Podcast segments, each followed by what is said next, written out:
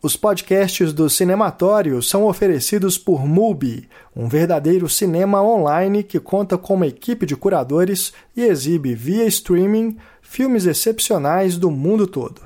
A cada dia, uma nova preciosidade é apresentada e você tem um mês para assistir a ela, seja um clássico atemporal, um favorito de festivais ou uma obra-prima aclamada. Cada filme é escolhido a dedo por especialistas. Ouvintes do Plano Sequência estão convidados a testar o MUBI de graça por 30 dias, acessando o site mubi.com/cinematório, isto é, mubi.com/cinematório. Para combinar com o tema do programa que você ouvirá a seguir, recomendamos ver no MUBI o curta A Radiant Life, de 2013, dirigido pela cineasta Meryl Hard. O filme se passa em 1952, em Marsella, na França, e com seu estilo tatiesco, a diretora fornece um olhar provocativo sobre as novidades trazidas pela arquitetura moderna. Esperamos que você goste. E agora vamos ao podcast.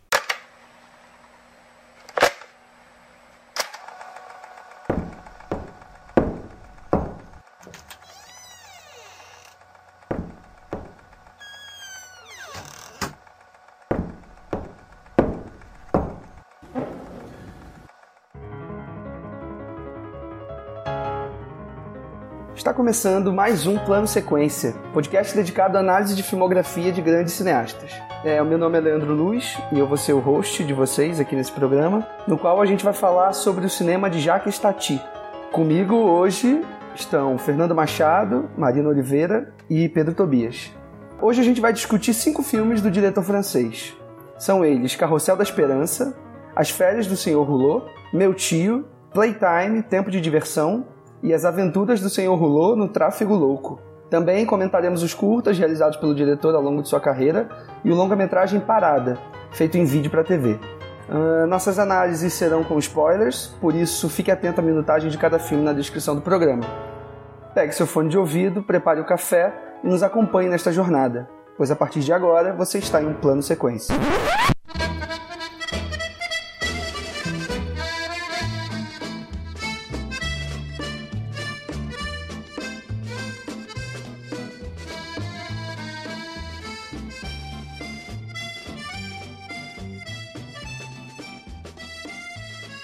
Jacques Tati-Chef, ou Jacques Tati, como ficou mais conhecido, nasceu em 9 de outubro de 1907 em Pec, cidade semi-rural da França.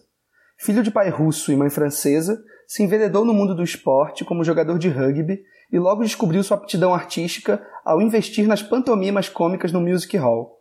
Sua estreia no cinema se deu em 1932, roteirizando e atuando no curta-metragem Oscar, campeão de tênis, não finalizado por falta de recursos. Em seguida, trabalhou em alguns outros filmes até dirigir, em 1949, o seu primeiro longa-metragem, Carrossel da Esperança. Seu filme de maior sucesso, Meu Tio, recebeu em 1959 o prêmio especial do Júri em Cannes e o Oscar de melhor filme estrangeiro. Foi desta maneira que conseguiu financiar seu projeto mais ambicioso, Playtime, Tempo de Diversão. O filme, rodado em 70mm e com som estereofônico, levou dois anos para ser produzido. O orçamento inicial foi totalmente extrapolado e o filme acabou sendo um fracasso comercial em seu lançamento no ano de 1967. Tati teve de liquidar sua produtora Specta Filmes, perdendo com isso os direitos sobre, os seus, sobre as suas obras. Em 1977, recebeu o César francês pelo conjunto de sua obra.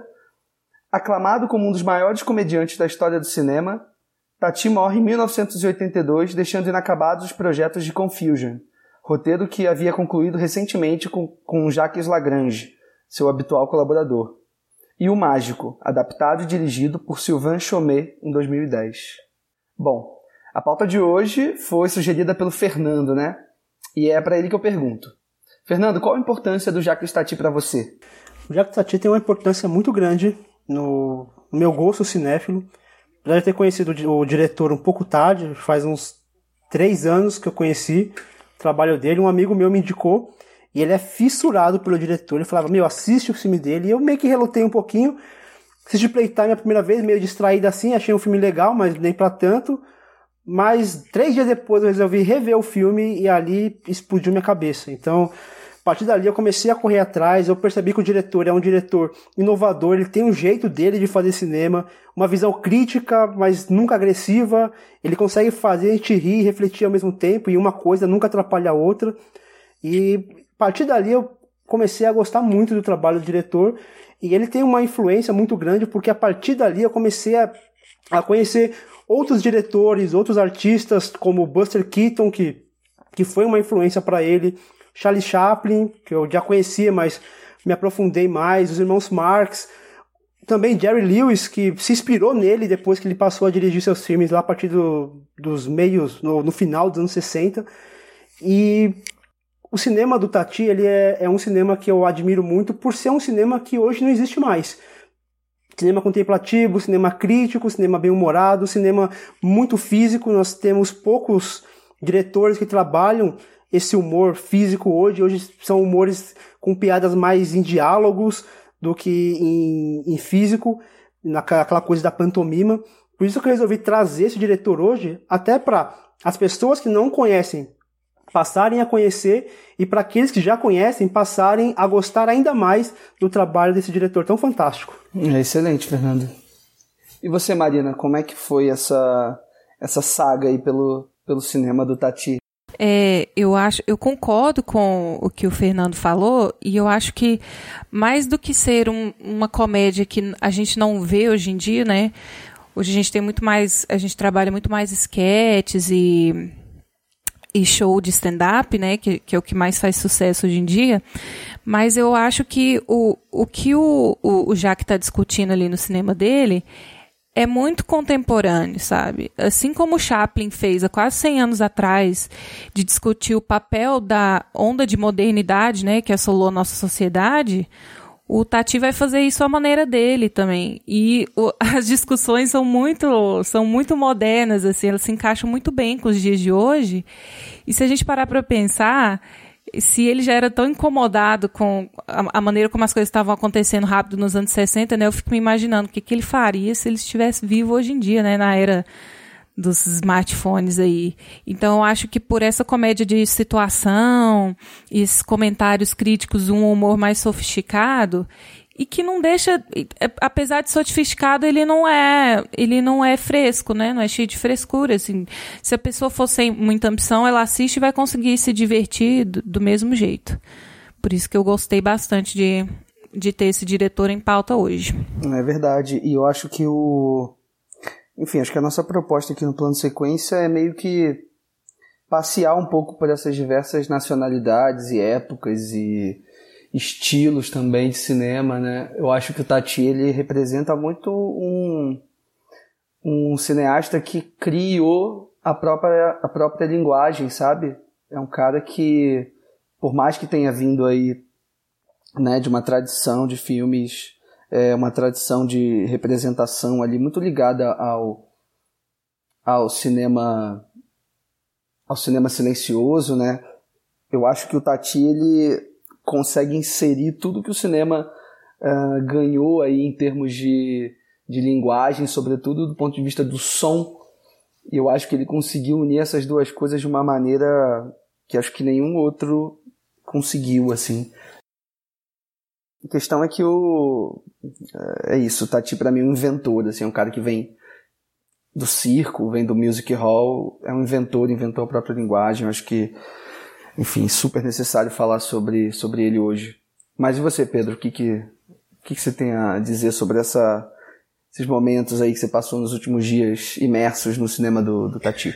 Então, diferente de, de vocês, eu acabei não me conectando tanto com, com o cinema do, do Jacques Tati. É, apesar de eu ter gostado bastante dos filmes dele, acho que eles têm uma, uma pegada diferente. Como o Fernando falou, ele tá. Acho que na verdade foi o Leandro que falou, ele tá numa. No momento de transição, o próprio cinema dele é esse, é um momento de transição entre o cinema mudo e o cinema falado, e também entre o cinema preto e branco e o cinema colorido, inclusive a gente vê isso nos filmes dele de uma forma muito clara. É, e ao mesmo tempo ele tá nessa onda que ficou conhecida principalmente pelo Buster Keaton, pelo Chaplin, que o Fernando citou, e mais recente o próprio Ron Atkinson, o famoso Mr. Bean, falou que ele se inspira claramente no, no Senhor Hulô para compor o personagem dele, né? Até tem um, um filme do Mr. Bean que é Mr. Bean vai à praia, que é basicamente uma refilmagem duas férias do Senhor Hulô. É, mas, apesar disso, eu queria perguntar para vocês, porque como eu falei, eu não, não me senti tão conectado assim com o cinema dele, eu queria saber se vocês acham que a filmografia do, do Tati ela é imprescindível para a história do cinema e para a formação de um cinéfilo. Então eu queria saber se vocês enxergam o Tati nesse mesmo patamar de um cara imprescindível para o cinema, porque eu não sei se para mim foi mais uma questão pessoal ou se é realmente dele não estar tá necessariamente inserido nessa nesse alicerce que forma o gosto pelo cinema, vou colocar assim. Eu acho que sim. Eu acho que se você acha que Jerry Lewis é imprescindível para a formação de um cinéfilo, eu acho que o Jacques Tati é tão imprescindível quanto. Eu acho que muito do, do humor silencioso, do humor da reação, muito da questão do humor da pantomima, que apesar de não vir do Jacques Tati, mas ele renovou isso porque ele conseguiu juntar isso, uma, um uso muito eficaz da, do desenho de som, o uso muito eficaz da, um uso muito eficaz da direção de arte. Então ele conseguiu mesclar uma coisa que já existia com a modernidade do cinema que ele pôde usar o, o uso, o das cores, você mesmo citou, que é uma, uma coisa que ele quis experimentar assim que ele teve a oportunidade, teve as suas dificuldades em poder utilizar isso o uso também de desenho, do uso também do design de som em grande escala, que é uma coisa muito difícil, ainda mais naquela época, e ele foi, ele faliu por conta disso, mas ele conseguiu fazer o cinema dele de forma muito autoral. Então, apesar de ser um diretor pouco conhecido, infelizmente, até porque a filmografia dele não é tão extensa, eu acho que ele é necessário sim para a formação do, do cinéfilo, principalmente aqueles que apreciam o humor que gostam do humor, do humor físico. Se você gosta de Chaplin, gosta de Buster Keaton, gosta de Jerry Lewis, tenho certeza que vai gostar de Jack Tati. É que é, é, um tipo de humor que a gente não vê mais hoje. Então, talvez, muito cinéfilo que se formou com, com os filmes a partir dos anos 70, por exemplo, já não conhece muito Jack Tati. Ou que só gosta de só, só conhece o cinema, esse humor pantomima do Charlie Chaplin, talvez não conheça o Jack Tati. Por isso que eu acho importante falarmos desse, desse diretor Exatamente por isso, porque eu acho que ele é necessário para a formação do cinéfilo e ele é pouco falado. Tem pouco material no Brasil em português sobre esse diretor. É, até pelo fato dele ser referência para muitos outros que vieram depois dele, né? Até o próprio Woody Allen faz referência ele muito nos filmes dele. É, já demonstram a importância que ele tem, né? O papel que ele tem. Não só como comédia, como entretenimento, mas em aspectos técnicos mesmo. Se a gente teve aí ele fazendo um filme com som, né? Depois de 30 anos já do advento do som ter chegado ao cinema, e ele põe o protagonista dele para falar a primeira frase depois de 20 minutos que o filme começou, e quando o cara fala a gente nem entende direito também, parece um, um resmungo assim. Então, é, ao contrário do Chaplin que teve uma resistência muito forte, né, com a entrada do som da fala no cinema, né? O Jacques Tati aceitou isso e fez do jeito dele, que eu acho interessantíssimo e acho inteligente também. Não sei se, se algum diretor é imprescindível para a formação de um cinéfilo e tal. Eu acho que são diversas leituras, diversas. Enfim, acho que. É porque é isso, no né? cinema tem os seus cânones e tal, e assim. Legal. E outra, depende, depende do que você está procurando também, né? Não, exatamente, assim, e eu acho o mais rico, assim, do, do, do cinema e de, enfim, de discutir cinema e tudo, de estar tá imerso dentro desse mundo, é justamente os diversos caminhos diferentes, os diversos percursos diferentes que cada um tem. Então, assim, se eu perguntar para cada um de vocês, ah, Pedro, Marina, Fernando, é, quais são os diretores que, sei lá, nortearam um pouco ali a, a, o interesse de vocês pela, pelo cinema e tudo, certamente vão ser, sei lá, diretores super diferentes e, e, e eles vão meio que compor ali um, universo específico para cada um de vocês, assim. Eu acho que o Tati, enfim, pensando desse, desse modo, eu não, não acho que o Tati seja essencial para nada, assim como eu não acho que nenhum, nenhum diretor seja. Agora, se a gente for pensar é, do ponto de vista desse cânone e tal, o Tati não dá para dizer que ele, que ele seja um diretor marginal, assim, porque não é. Mas é um diretor que sim, é deixado de lado, sabe? É um cara que enfrentou diversos problemas ao longo da sua carreira. É um cara que não foi. que batalhou muito para produzir os filmes dele, sabe? É, isso se justifica é, pela curta carreira que ele teve, né?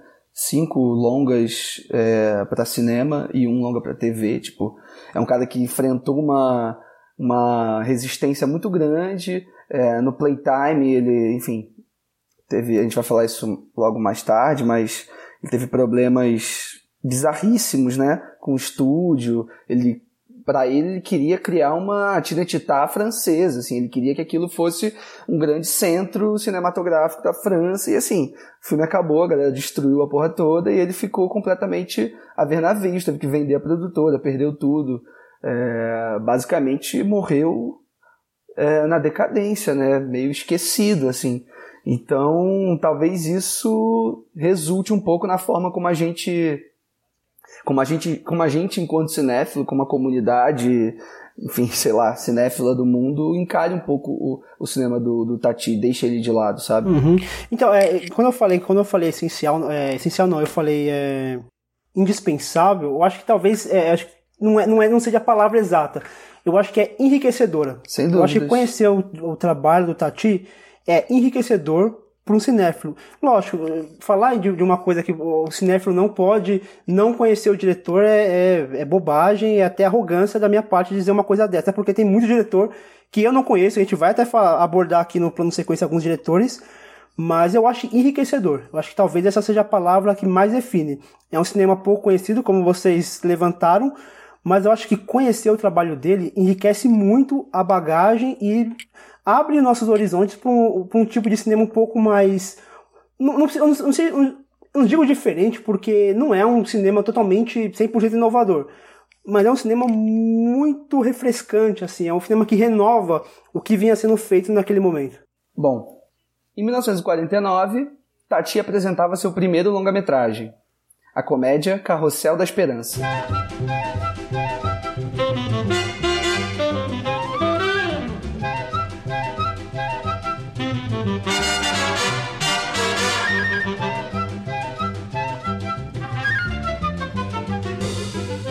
Quando o carteiro François assiste a projeção de um documentário sobre o correio nos Estados Unidos durante uma sessão de cinema ambulante na Praça da Vila, ele imediatamente muda seus métodos e inicia uma nova jornada em sua velha bicicleta. O que, que vocês acharam de Carrossel da Esperança, né? Esse primeiro longa que o Tati lança em 1949. É, eu não sei vocês, mas é, a cópia que eu vi, que era da da Criterion, né, que era aquela versão restaurada, ele já começa com aviso que, como a gente estava falando essa questão de cor, né, que o Tati ele tentou filmar colorido e ao mesmo tempo ele estava com medo porque era uma tecnologia recente, aí ele filmou também em preto e branco, filmou com as duas câmeras e acabou que não deu certo, teve uma série de problemas, ele teve que lançar o filme em preto e branco mesmo. Mas a cópia que eu tive acesso foi uma cópia já restaurada, principalmente graças ao, ao trabalho da, da Cinemateca Francesa, que teve esse, essa preocupação de reunir as obras dele, restaurar, remasterizar e dar, dar um trato bem legal. E acho engraçado que na sinopse o Leandro começa falando do, do François Lefactier, né, que ele assiste a projeção e aí ele muda o estilo dele de entregar cartas, mas é curioso que isso acontece lá para mais da metade do filme. Né, isso é uma, uma anotação que eu fiz. Porque ele é, é um filme que eu até coloquei. É, posso até estar sendo babaca agora, mas é porque eu não consegui pensar nessa expressão em português. Que é um filme all over the place, assim. Ele é aqui e ali ao mesmo tempo. Porque ele começa ali com uma história sobre a festa, e tem aquela narradora que é uma personagem também, que é aquela senhorinha com bode. E aí a gente acha que vai acompanhar a festa acontecendo, desenrolar, mas aí de repente começa a surgir outras preocupações e aí o François aparece ali, que é o, o Tati repetindo o seu personagem que ele criou no curto anterior, que é o L'École de Factier. E aí começa toda aquela história, inclusive repetindo várias gags que ele tinha ali no, no, no, curto anterior. Basicamente, os últimos 15 minutos ali é, é uma repetição com maior qualidade, com uma, uma, uma certa, um certo trabalho de câmera melhor. Mas eu acho o filme muito interessante. Eu acho que ele traz uma uma, uma leveza, sabe? Uma pureza na forma como ele aborda aquela situação da festa e de como o François ele se coloca diante daquela situação do vídeo que ele assiste do, dos carteiros americanos que entregam a qualquer custo, andam de é, motocicleta passando no fogo, pulam de avião, como eles até colocam no filme. É, basicamente uma refilmagem, né, do, do Escola de Carteiros, se você parar pra pensar, assim, que ele inclui no, no, no, no Carrossel da Esperança, né? Acho que é um filme... Você matou a charada, o, o Pedro. É um filme muito... muito doce, né? Um filme muito ingênuo, e esse personagem, o, o François, por mais que ele não que ele não repita né, esse personagem depois nos próximos filmes, é, eu li em algum lugar, acho que alguma entrevista dele, de que ele achava esse personagem francês demais para continuar ali, enfim, é, compondo a obra dele. Mas eu acho que o Carrossel da Esperança ele, ele pontua muito bem o início de uma carreira que vai ser só problematizada e ficando cada vez mais complexa com o tempo, assim. É um filme muito doce, é um filme muito divertido, onde ele apresenta logo de cara ali todas as todas as sacadas dele, sabe? Tá tudo ali, uh, o uso o uso do som, que nesse momento está muito mais é, muito mais simples, muito mais ligado a gag mesmo, a fazer rir, e depois ele vai, é, enfim, colocar isso tudo de uma maneira muito mais complexa, muito mais elaborada, mas é um filme muito doce, é um filme que, nossa, tá no meu coração, assim, de verdade. Eu, eu também achei bem divertido, assim, esse filme. Bem encantador, mas é, em relação às gags, assim, eu tava até lendo é, algumas coisas sobre comédia, e é muito comum a gente ver um, essa evolução na carreira dos comediantes. Assim, claro que os comediantes mais ambiciosos, né? que conforme vai passando o número de filmes, o número de gags vai diminuindo e aqueles momentos super cômicos vão sendo mais bem pontuados e reduzidos. Porque você começa a tornar a trama mais complexa, né? E eu vejo muito isso na carreira do, do Jacques Tati, porque esse primeiro filme dele tem gag, assim, ó, do começo ao fim. Tá acontecendo sequências hilárias e muito humor físico. Eu tenho um pouco de dificuldade com humor físico, assim, mas os desse filme, como ele trata a cena muito bem, a mise-en-scène é muito bem pensada e uh, os elementos não estão ali por acaso, né? Tudo bem pensadinho. É muito interessante, a gente fica esperando quando que vai ser a próxima atrapalhada que ele vai fazer, quando que vai vir a próxima pessoa. E isso que o o Pedro comentou na fala dele de ser um filme assim all over the place é uma das coisas que me incomoda é, no, no primeiro, nos primeiros atos do filme, assim, porque dá a impressão de que o, o, o a dupla lá que vem com carrossel, né, de carrinho, que eles vão ser os protagonistas, ou que aí ele apresenta aquela mocinha na janela, e você pensa que vai rolar um romance, aí vem aquela senhorazinha que parece a, a, a, a fala da nossa consciência, né, ela fala umas coisas que a gente está pensando, assim, tipo, ah, essa vizinha veio aqui fora jogar fora, mas ela quer escutar a fofoca dos outros, né? Eu lá, nem tem água na jarra mais, ela tá fingindo que tá jogando água fora. Então, assim, são os personagens muito interessantes que ele acaba não desenvolvendo ao longo do filme, né? Eles ficam meio deixados de lado e o François, ele é mais é, focado. Então, eu acho que tem um ritmo um pouco lento no começo do filme. Ele, te, ele tenta introduzir algumas, algumas situações, alguns personagens que ele não vai desenvolver lá na frente. Mas eu acho que a partir do, do da metade do segundo ato pro final, assim, quando o negócio embala, é muito divertido, é despretensioso, é hilário, assim.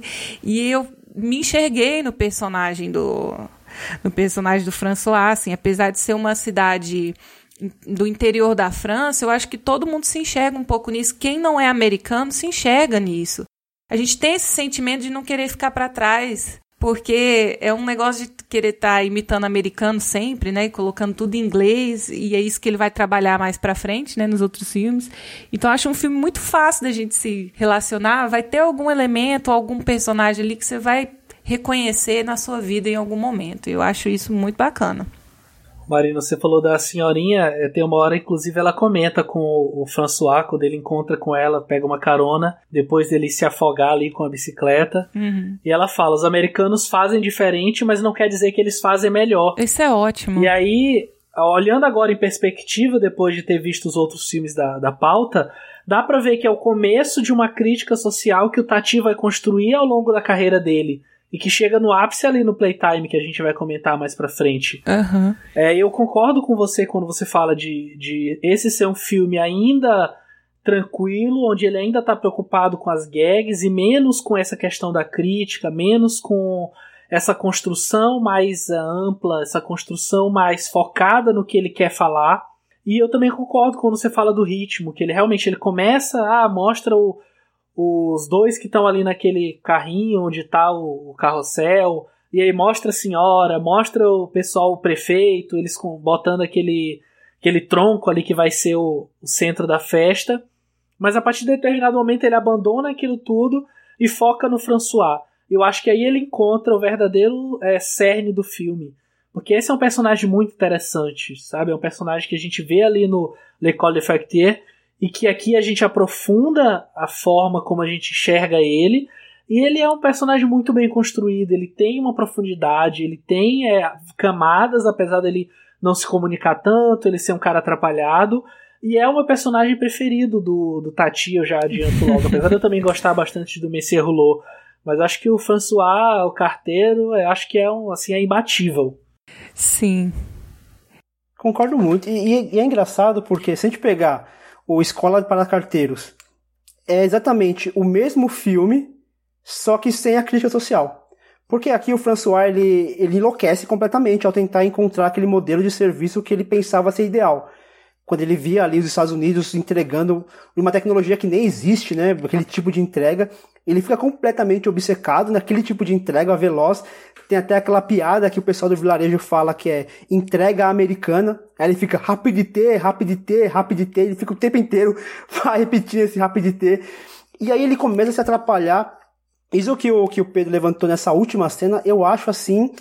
Eu acho brilhante. Afinal, aliás, os, todos os finais dos filmes do Tati são brilhantes. Porque ela fala que os americanos fazem o que querem, mas isso não quer dizer que fazem melhor. E ele, ela complementa dizendo: mas para as boas notícias sempre haverá tempo para as receber. E é isso, cara, porque se a gente for parar pra pensar, a gente, a gente fica nessa loucura dessa, dessa rotina desabestada que a gente tem de fazer tudo ao mesmo tempo.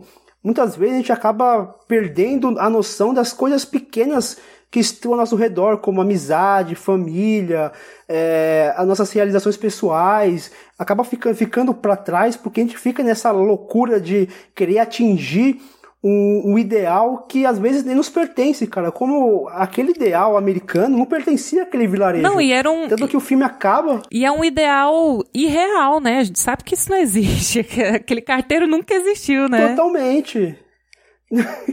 Nunca existiu. Por isso que, que é, é, divertido ver aquilo, e isso que eu gosto do cinema do Tati, que é divertido, mas a gente consegue refletir algumas coisas. Ainda que a gente vai ver que ele, ele se aprofunda mais nessas críticas, mas aqui a gente já consegue ver uma pincelada que ele critica muito não a tecnologia ou a modernidade, mas sim a forma como nós reagimos a ela. E esse filme deixa isso muito claro. Não, e, e, e, isso, assim, isso que você falou de a gente acaba querendo imitar americano, no caso ali, e não, não, não dá valor para as coisas que a gente tem aqui, a nossa maneira de viver a vida e tal, que no meio do trajeto ele tá lá no Rapidité, né, correndo com a bicicletinha, e aí ele para num bar, cara, pra beber uma cerveja. Aí, aí o amigo dele da lambretinha passa, né, poquentando ele. Uai, cara, e aí, você parou com o estilo americano? Não vai entregar a carta? Não, ele, mas até os americanos devem parar pra beber uma cerveja, não deve não? então, assim, sabe, umas coisas sutis tão, tão gostosas, né? O filme acaba, a gente tá leve, assim, é, é, é muito gostoso de assistir o, o, François. E eu acho, não sei se vocês veem assim, mas eu acho que tanto o curta do, da Escola para Carteiros e esse filme, eles são um ensaio muito bem executado para ele chegar no alter ego dele, que é o, o, o Monsieur Rouleau, né? Eu acho que ele já vai trabalhando essa, essa persona que ele queria criar, assim, para ser o, essa, essa imagem desse cara que reage à tecnologia e ao mesmo tempo, ele é tão deslocado, né, do lugar onde ele vive. Na verdade, ele não faz nada de mal.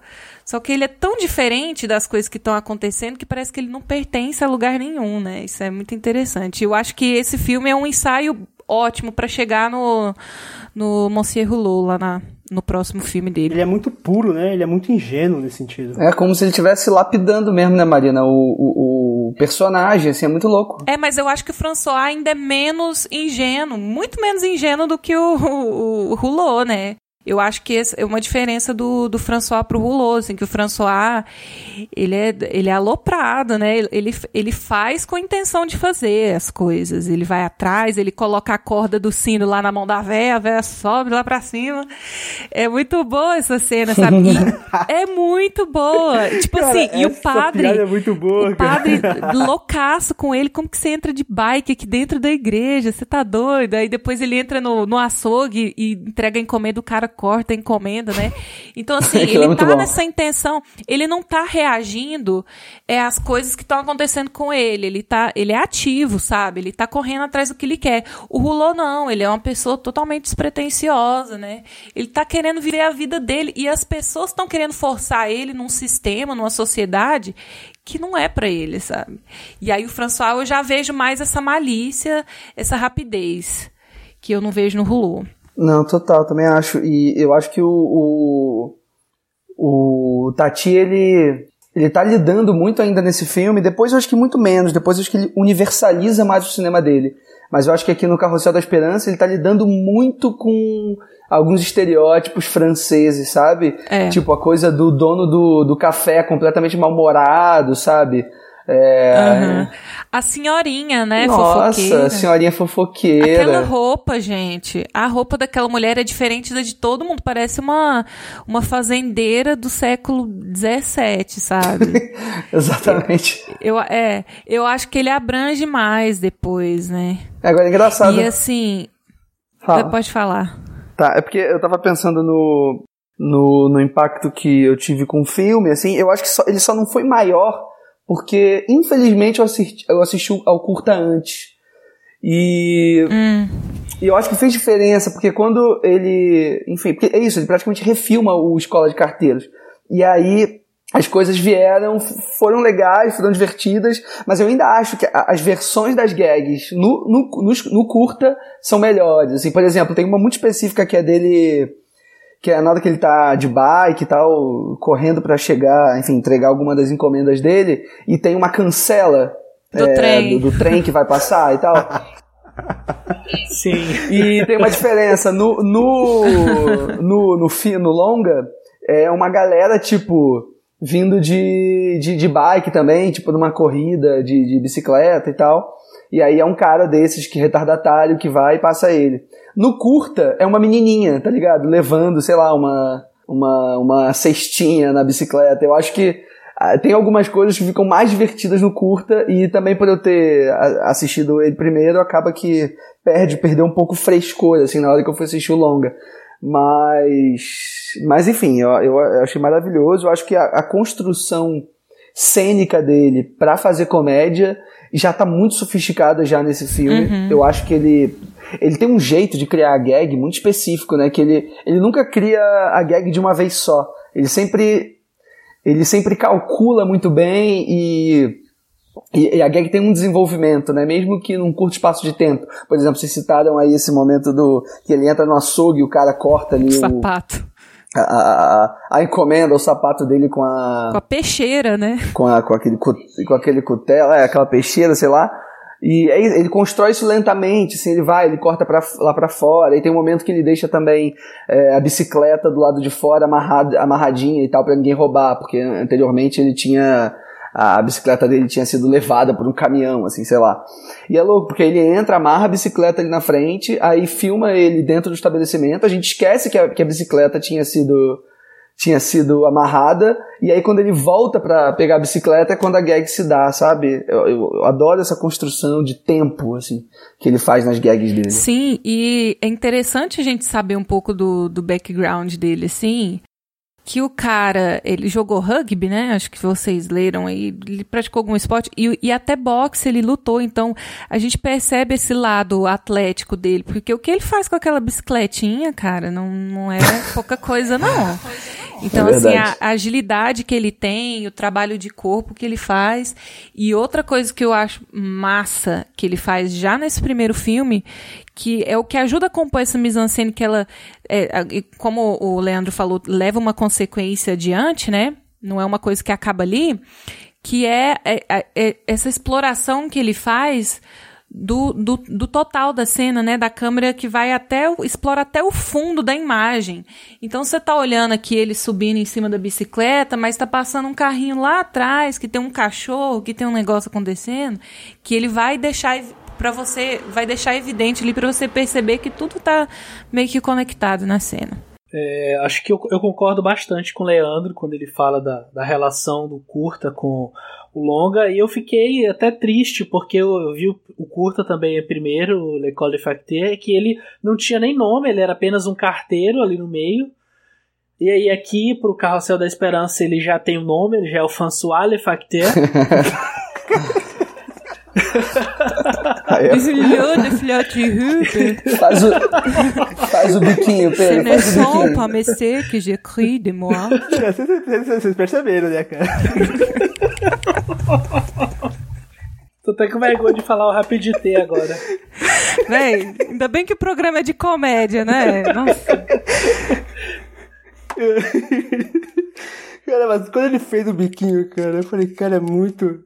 É muito francês, cara. é muito blogueira, né? Meu Deus. É, demais, cara, demais. International. Vai, Pedro, continua. é, deixa eu continuar, vai lá, show. E aí eu falei, cara, ele tá desenvolvendo esse personagem, esse estereótipo, essa persona, e dá muita vontade de ver mais dele. Então é muito triste quando no filme seguinte dele você vê ah, as férias do Senhor Rolou. Cadê o François? Eu queria ver mais. Você fica com uma ânsia de acompanhar mais aquele personagem que é tão bem construído. É, e além do controle que ele tem físico dele como ator, como palhaço, vamos colocar isso, porque ele é um palhaço. Ele é um ator circense que está ali na frente da tela. Ele tem também o um controle como diretor. Ele parece que a cada filme ele está aprimorando esse controle de quadro, de cena, de mise-en-scène, de como aqueles personagens estão se comportando, como aquele cenário está e no Playtime ele chega ao ponto de dirigir uma cena absurda, que é aquela cena do restaurante que a gente vai falar quando chegar, durante basicamente 45 minutos, que é uma coisa incrível. E ele mesmo fala: não, o importante ali não eram os personagens, era o decor, era o cenário, era aquele ambiente, era o Tativille, como eles estavam chamando ali, aquele espaço que ele construiu. E eu acho que aqui ele começa a mostrar um pouco desse controle que ele tem absoluto sobre a câmera e sobre como ele está se colocando na câmera. E é incrível ele passando na bicicleta, correndo, é, carta, carta, van, rapidité, rapidité, rapidité, e se atrapalhando todo, é sensacional. Como é que é esse rapidité aí? rapidité. Rapidité, rapidité. Excelente, Pedro. rapidité, rapidité. É muito. E assim, é, e assim o, o Leandro comentou sobre a construção das piadas. E o que eu acho muito interessante é que ele constrói a piada, ele não só constrói antes, mas ele constrói também com o uso do som. Dado desse filme ser um filme um pouco mais falado do que os demais, a forma como ele usa o som para reforçar as gags, para reforçar as reações, para reforçar o tombo, é, é, é muito divertido. Você, você você não está entendendo o que ele está falando muitas vezes, é irrelevante o que ele está falando, mas os sons, ali tem alguns sons de, de, de batida, às vezes um som de, de uma respiração, de um resmungo dele, às vezes é um som que vem de fora, o som de um cachorro, de uma criança. Como isso ajuda a criar aquela atmosfera cômica que ele cria nos filmes dele. É, pode crer, Fernando. O Pedro tinha falado muito bem sobre como o Carrossel da Esperança é meio que um começo ali de um, de um arco que vai depois culminar no playtime do, do né, mais para frente. E o, eu, eu, li uma entrevista do Olivier Assayas que ele fala basicamente isso que, que o Pedro falou, mas ele, enfim, dá uma concluída de uma forma bem interessante que eu queria, queria ler aqui para a gente poder já passar para outro filme, né, para passar para esse novo é, esse novo cinema que o Tati propõe, esse novo personagem que é o Rolô. Uh, É como se houvesse na obra de Tati uma espécie de arco que começaria em Carrossel da Esperança e terminaria em Playtime. Com o primeiro, estamos mais próximos do burlesco, das origens do cinema de Tati, quando ele avança progressivamente e vai se descobrindo, se aventurando cada vez mais longe. É o momento da inocência do cinema de Tati. É o mundo de Carrossel da Esperança que vai ser progressivamente tomado por uma modernização, que vai se apagar progressivamente. E eu acho que o próximo o próximo filme do Tati já começa um pouco esse apagamento desse universo do do que ele cria no mundo do Carrossel da Esperança, que é com As Férias do Senhor Rulô de 1953.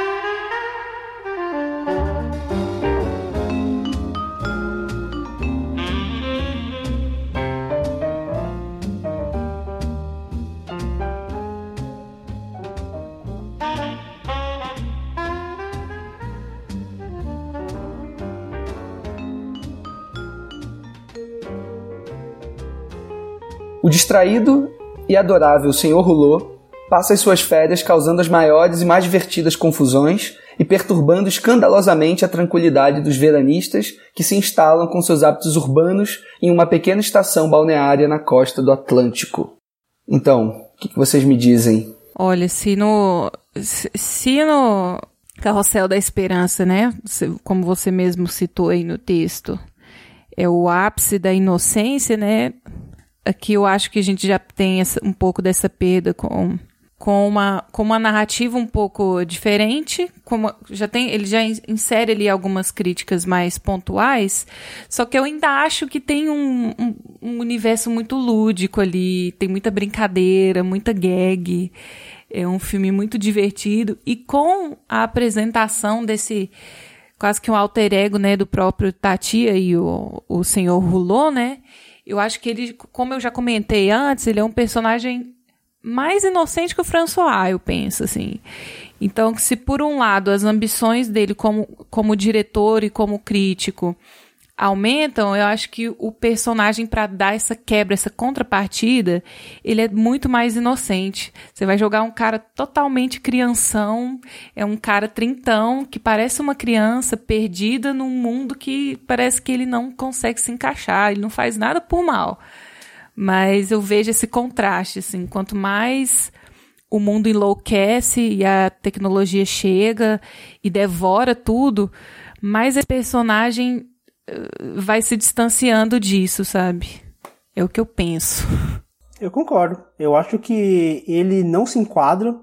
Eu, eu, eu vejo realmente o que você falou é verdade, é um alter ego, porque se você pensar, o Sr. Rulô, ele é um cara que ele não se enquadra na sociedade a qual ele é inserido. E o Tati, ele não se enquadra na realidade a qual ele está inserido também. Porque o Tati, ele não tem uma maneira simples de se fazer. Ele não quer fazer um filme como todo mundo faz. Ele não precisa de fazer com, seu, com, com que o seu protagonista tenha mais tempo de tela, tenha diálogos memoráveis. Ele não precisa disso. Ele não precisa escolher locação. Ele cria a locação dele. Ele, é, ele não precisa de muito, muito diálogo para construir aquilo que ele quer dizer. Então ele, ele é o agente de mudança. E nesse filme fica muito claro que, por exemplo, tem uma cena onde ele chega no hotel e ele abre a porta e o som que estava do lado de fora passa a invadir aquele, aquele hotel, o vento começa a alterar as coisas, e papel começa a voar, e o, começa a entrar um desespero lá, o chá da senhoria que começa, ela coloca o chá e, e o vento faz com que o chá mude de direção. Então ele é esse agente de mudança. Tem uma cena que ele chega num velório e ele, assim, sem intenção, ele tá lá e aí uma pena começa a roçar no pescoço dele, ele começa a dar risada, e as pessoas ali começam a dar risada também, e, e ele passa a se tornar esse agente de mudança de um velório que era uma coisa pesada, e ele, ele consegue fazer com que um velório, depois, lógico, do luto, as pessoas se divertindo com ele, e ele sem intenção nenhuma. A presença dele em si já é um agente de mudança. Isso que eu acho bem interessante, começou aqui, e perdura nos demais filmes onde o Sr. Hulot ele é apresentado pra gente. É, eu acho que aqui também o, contexto histórico, assim como França mesmo, fica muito claro, né? É, a gente sabe que, que os anos 60, né, um país que, que, que é um país muito recente, assim, de pós-guerra, né?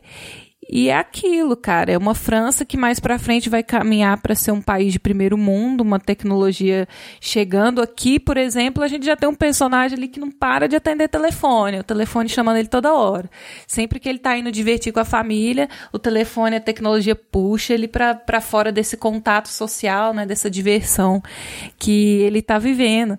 E aí a gente vê uma juventude de um país que está se desenvolvendo, super desenvolvido, é, vivendo um momento até de, de, de, de crítica contra o consumismo, do, do próprio tédio, né? O que, que você faz quando seu país é rico, é desenvolvido, e eu vejo muito isso no choque de gerações, assim, a gente tem as pessoas, os mais adultos, os mais velhos, e a gente tem os personagens mais jovens, né? Que é mais retratado pela, pelo, pelo eu não vou dizer interesse romântico dele, mas pela amiga que ele faz, né? Aquela, aquela loira jovem, e depois é, que, por aquele núcleo mais adolescente que fica atrás dessa menina jovem, né?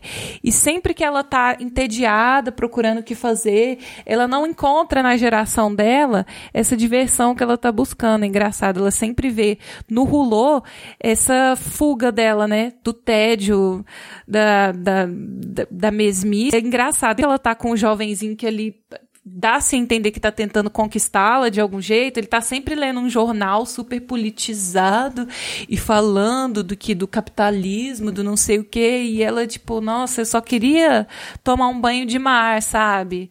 E andar a cavalo e tal.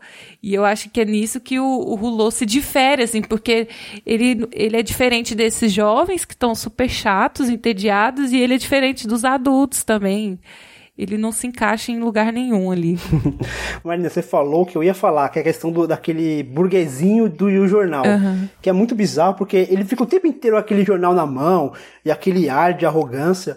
E aí quando o, o Monsieur o senhor Rouleau, ele pega esse jornal, o que, que ele faz no jornal? Ele dobra e faz um chapéu com ele. Porque para ele é isso, ele não tá preocupado com aquilo, com aquilo. Ele sabe que aquilo é importante, ele não tá preocupado com aquilo, porque ele tá de férias, ele quer tirar aquele sossego dele. Ele pega aquele chapéu, ele pega aquele jornal, faz um chapéu e vai brincar com as crianças. Então ele não tá ele não consegue se, se localizar naquele mundo de, de arrogância, aquela, aquela, aquela burguesia francesa que vai pro litoral, que eles, em vez de curtir a praia, eles querem mostrar o seu glamour, quer mostrar que eles têm posses, que eles sabem, que eles praticam esportes, que eles têm carros bonitos, que ele tem telefone celular, que ele é culto, ele é jornal o tempo inteiro. O Sr. Rolô não tá nem aí para isso. O Sr. Rolô, ele, ele é o agente de mudança, ele quer chegar lá e mudar. E quem quiser se acompanhar, quem, quem quiser ir com ele, ele aceita tranquilo. Tanto que no final, eu, um, um dos personagens que fica só observando ele, no final ele fala: Puxa, eu gostei tanto de você. Então ele conseguiu mudar pelo menos uma pessoa. Então é, é isso que é, que é o que eu acho mais bacana no, no Sr. Hulot, que começa nesse filme e se desenvolve nos demais. É, um de vocês falaram, falou aí que o Rolô era um alter ego do Tati. Quem foi que falou? Eu, depois o Fernando. É, eu acho que isso que vocês falaram, é, basicamente, o, o Rolô ele tá na contramão, né? Sim. Ele tá na contramão de tudo que, enfim, essa modernidade nova acha que é legal, acha que é cool, enfim. E acho que o Tati também ali fazendo um filme em 1953 é, não mudo, né? É, a gente tem aí alguns diálogos, mas muito poucos. A gente ele começa aí nesse filme a empregar um, um recurso sonoro que ele vai continuar usando no resto da carreira dele, que é essa coisa dos personagens murmurarem, né, balbuciarem qualquer coisa ali que a gente não consegue entender, mas justamente porque a gente não precisa entender o que, que eles estão dizendo. Uhum. É, eu, é, logo no começo do, do filme, quando eles chegam ali no, na praia, é, na região praiana ali, é, tem a coisa dos alto-falantes, né, que anunciam ali, sei lá, é, o, a, o, almoço, enfim, anuncia as coisas. E no, no próprio alto-falante a gente já não ouve o que, que, o que, que eles estão dizendo, assim. É, é, uma brincadeira muito legal, assim, porque esses alto-falantes realmente, geralmente são assim mesmo, sabe? Falam de um jeito que a gente quase não consegue entender, assim. E o, o, o Tati, ele tá muito interessado, é, muito mais em retratar um cotidiano do que em construir é, diversos é, personagens, enfim. E acho que ele faz isso muito bem até em relação ao próprio personagem, sabe? O próprio Sr. Hulot, que é, é, parece que é meio que um detalhe ali, sabe? Parece que a câmera. A câmera não parece procurar o personagem, sabe? A câmera tá registrando um ambiente, registrando ali uma situação e por acaso tem um personagem ali que tá na contramão de tudo aquilo.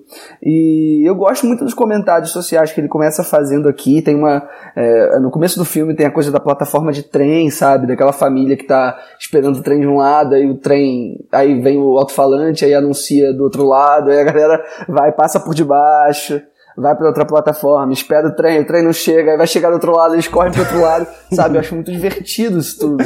E ele ri muito dessas, ele ri muito dessas situações, sabe? Que a, que esse mundo moderno acaba colocando, enfim, acaba colocando em cima da gente sem a gente nem querer, assim. E e é isso, por mais que ele esteja é, interessado nessa coisa do, do cenário, de registrar um cotidiano, mesmo assim é impressionante como, a, como ele consegue construir muito rápido e de forma muito eficiente a personalidade do Rolô. Sabe? Como ele faz carinho no cachorro ali, é, que tá deitado no meio da rua, é, como a gente percebe logo de cara a inocência dele. É... Não, a entrada dele no, no Hotel de la Plage, né? É, é uma sequência muito simples. Ele Sim. chega, ele abre uma porta e entra uma ventania. E ele totalmente alheio à situação. É peruca de véia voando, é Sim. bigode voando, aquela bagunça. ele perturbando a ordem geral sem notar. Aí ele vai, fecha a porta, sai, não sei o quê. E eu acho que aqui as gags já são, assim, mais sofisticadas mesmo, né? São, Engraçado. São como ele é um cara que parece que ele é o último suspiro assim de resistência contra a modernidade, aquele francesinho que quer a vida, viver a vida dele francesa no interior da França e todos os outros franceses são contra ele, querem expulsar esse cara e acham ele inconveniente e no final a única pessoa que faz uma amizade com ele, conversa com ele, é uma americana, né? Que chega no final e fala assim: Nossa, adorei te conhecer, cara. Eu espero que ano que vem você venha, né? Você vai vir? Eu vou vir. Eu vou vir, espero que você esteja aqui e tal. É muito é boa muito, essa senhorinha. É muito, é muito interessante, assim. É, eu tô aqui na minha cabeça pensando como que, fe, como que ele fez aquela sequência do que ele tá pintando o barquinho, sabe? Que a latinha vai com a maré e volta. Nossa, E aí é aparece é de um lado. Eu tô matutando. Cara, sabe, eu fiquei, sabe que eu fiquei pensando nisso? Eu tô matutando. Eu acho que ele amarrou uma cordinha de nylon e ele puxava esse potinho, não sei o que, mas o timing é tão. E é uma sofisticação que a gente não vê no filme anterior, sabe?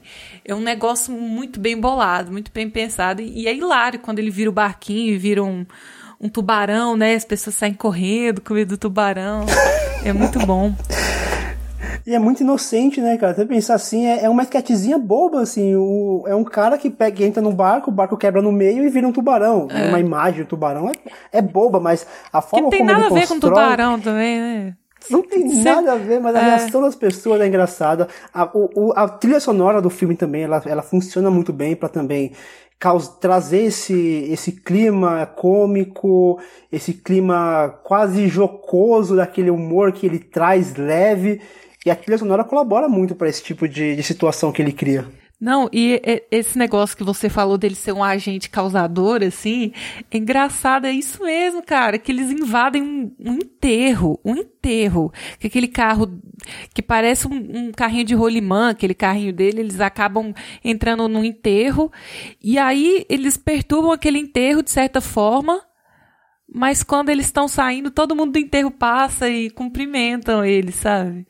Parece que rola até uma amizade ali naquele enterro. Engraçado. É muito engraçado mesmo. E vocês estavam falando da, da ceninha ali da, da canoa. É uma curiosidade bacana que o Tati ele mexeu nesse filme, né? Duas vezes. É, em 1962 e depois em 78. Ele trabalhou em novas versões para o filme. É, e é muito louco, porque foi depois que ele, que ele assistiu ao filme Tubarão, do Spielberg. Ele resolveu, ele resolveu fazer mais, mais imagens é, ali na mesma região onde ele fez as gravações da praia e tudo, e ele meio que muda o fim ali da, do, do que ele tinha pensado originalmente. Então, é, basicamente todas aquelas cenas da, da, da, galera correndo e tal, com medo do, da coisa do, do, tubarão, que é a coisa que a, que a canoa, enfim, parece. Ele, ele faz isso, ele refilma, sabe? É uma refilmagem dele depois. Isso é muito, uhum. isso é muito bom. Isso mostra a preocupação que ele tem, é, mesmo anos depois de sabe, de deixar a obra dele fechadinha do jeito que ele quer. É um cara muito perfeccionista, é um cara que, que sabia muito o que queria, assim, em cada, em cada coisa, em cada momento, em cada departamento artístico do filme, sabe? Direção de arte, figurino. Você percebe ali o cuidado e, e o controle que ele tinha sobre tudo. Leandro, você mencionou a, a fala do Assayá sobre essa passagem do cinema do, do Tati. E eu acho interessante porque ele começa a abordar esse novo personagem, o Monsieur Hulot, e ele deixa de se preocupar a partir desse filme com a persona dele nos seus filmes e passa a se preocupar mais com o diretor, Tati.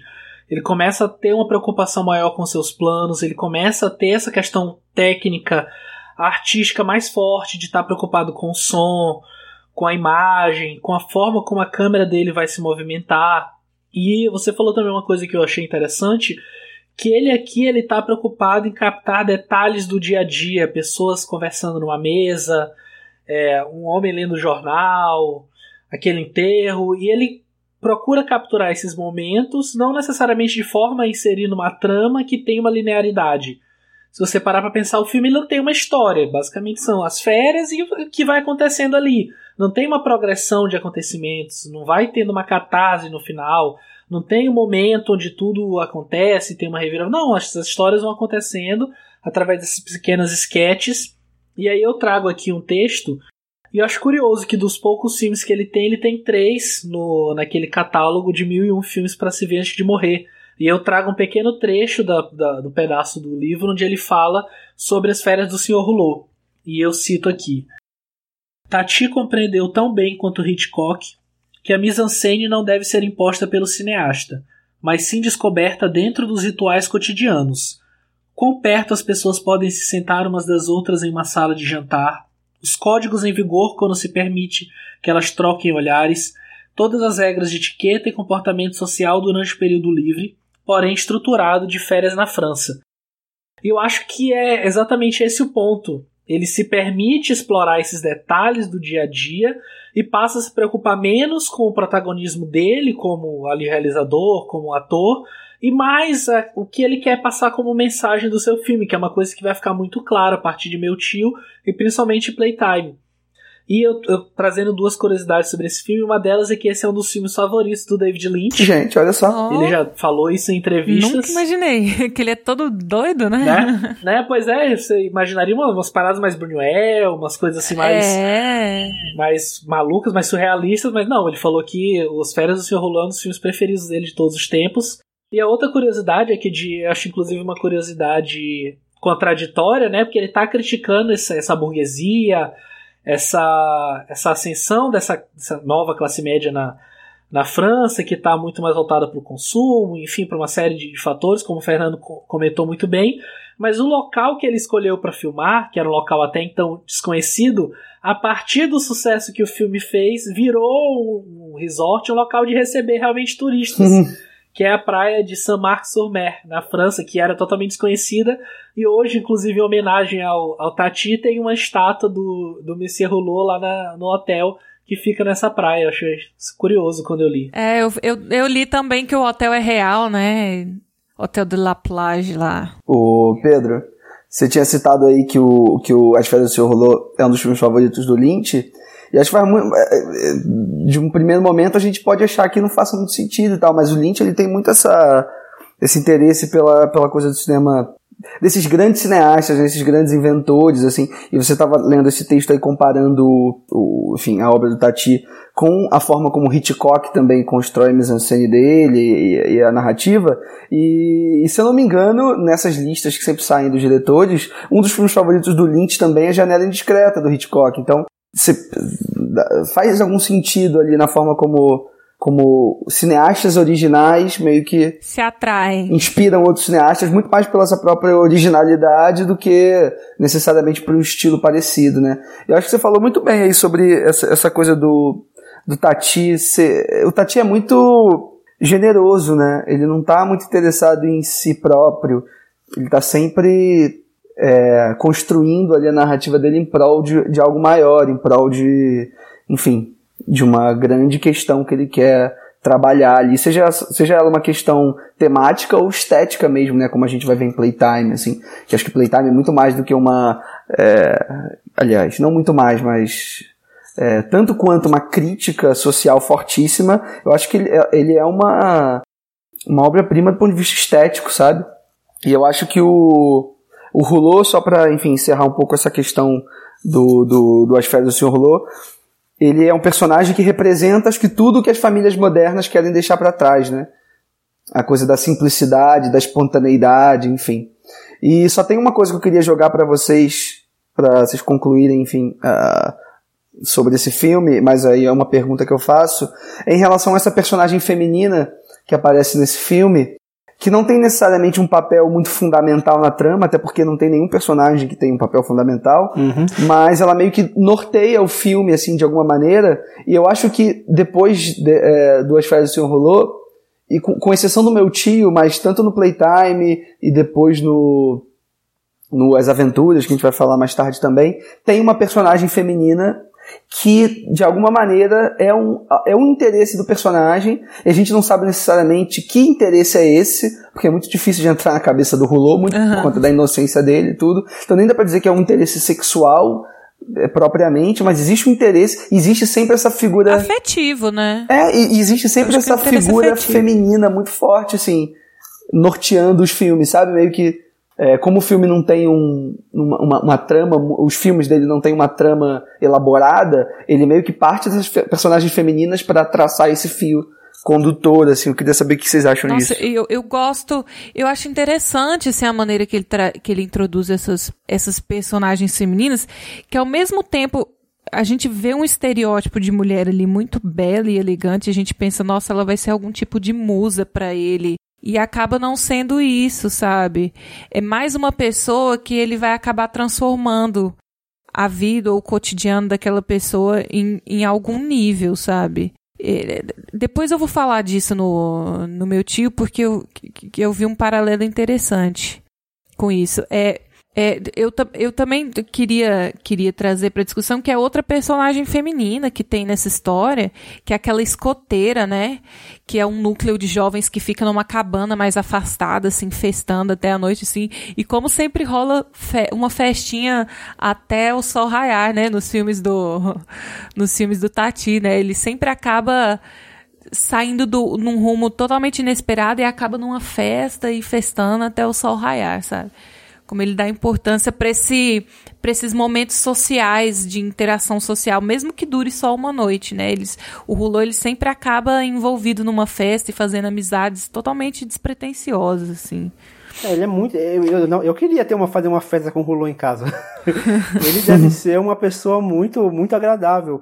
E que você, o que o Leandro falou da personagem feminina, eu acho uma cena muito, muito bonita e sensível, que mostra como o Rulô ele é um cara inocente e puro, é quando eles vão dançar. Porque ele coloca a mão nas costas, aí desce, ele fica meio. Onde eu coloco a mão, ele coloca a mão quase que no pescoço dela, para mostrar o, o, respeito. Ele não tem malícia nenhuma quando ele vai dançar com aquela, com aquela menina. Nossa, eu adoro essa cena da música. Da dança. É, é, é, muito fofa, né? É, a música é muito gostosa, né? E assim, mostram que eles são dois. Eles são dois desajustados ali, porque eles estão tentando fazer uma festa Pra, só pros dois mesmo, sabe? Ninguém tá ligando, ninguém quer festar, os velhos chatos, tudo sentado lá no sofá. E eles, ah, vamos ligar o som aqui, vamos dançar nós dois, sabe? Vai ser legal. E é muito legal. Aí coloca aquela música alta que invade o, a, o outro É da cômodo, vitrola, né? E o pessoal se incomoda com aquilo tudo, é muito boa. Mas aí em 1958, né? Com meu tio, que o Tati dirige o que viria a ser o seu maior sucesso comercial.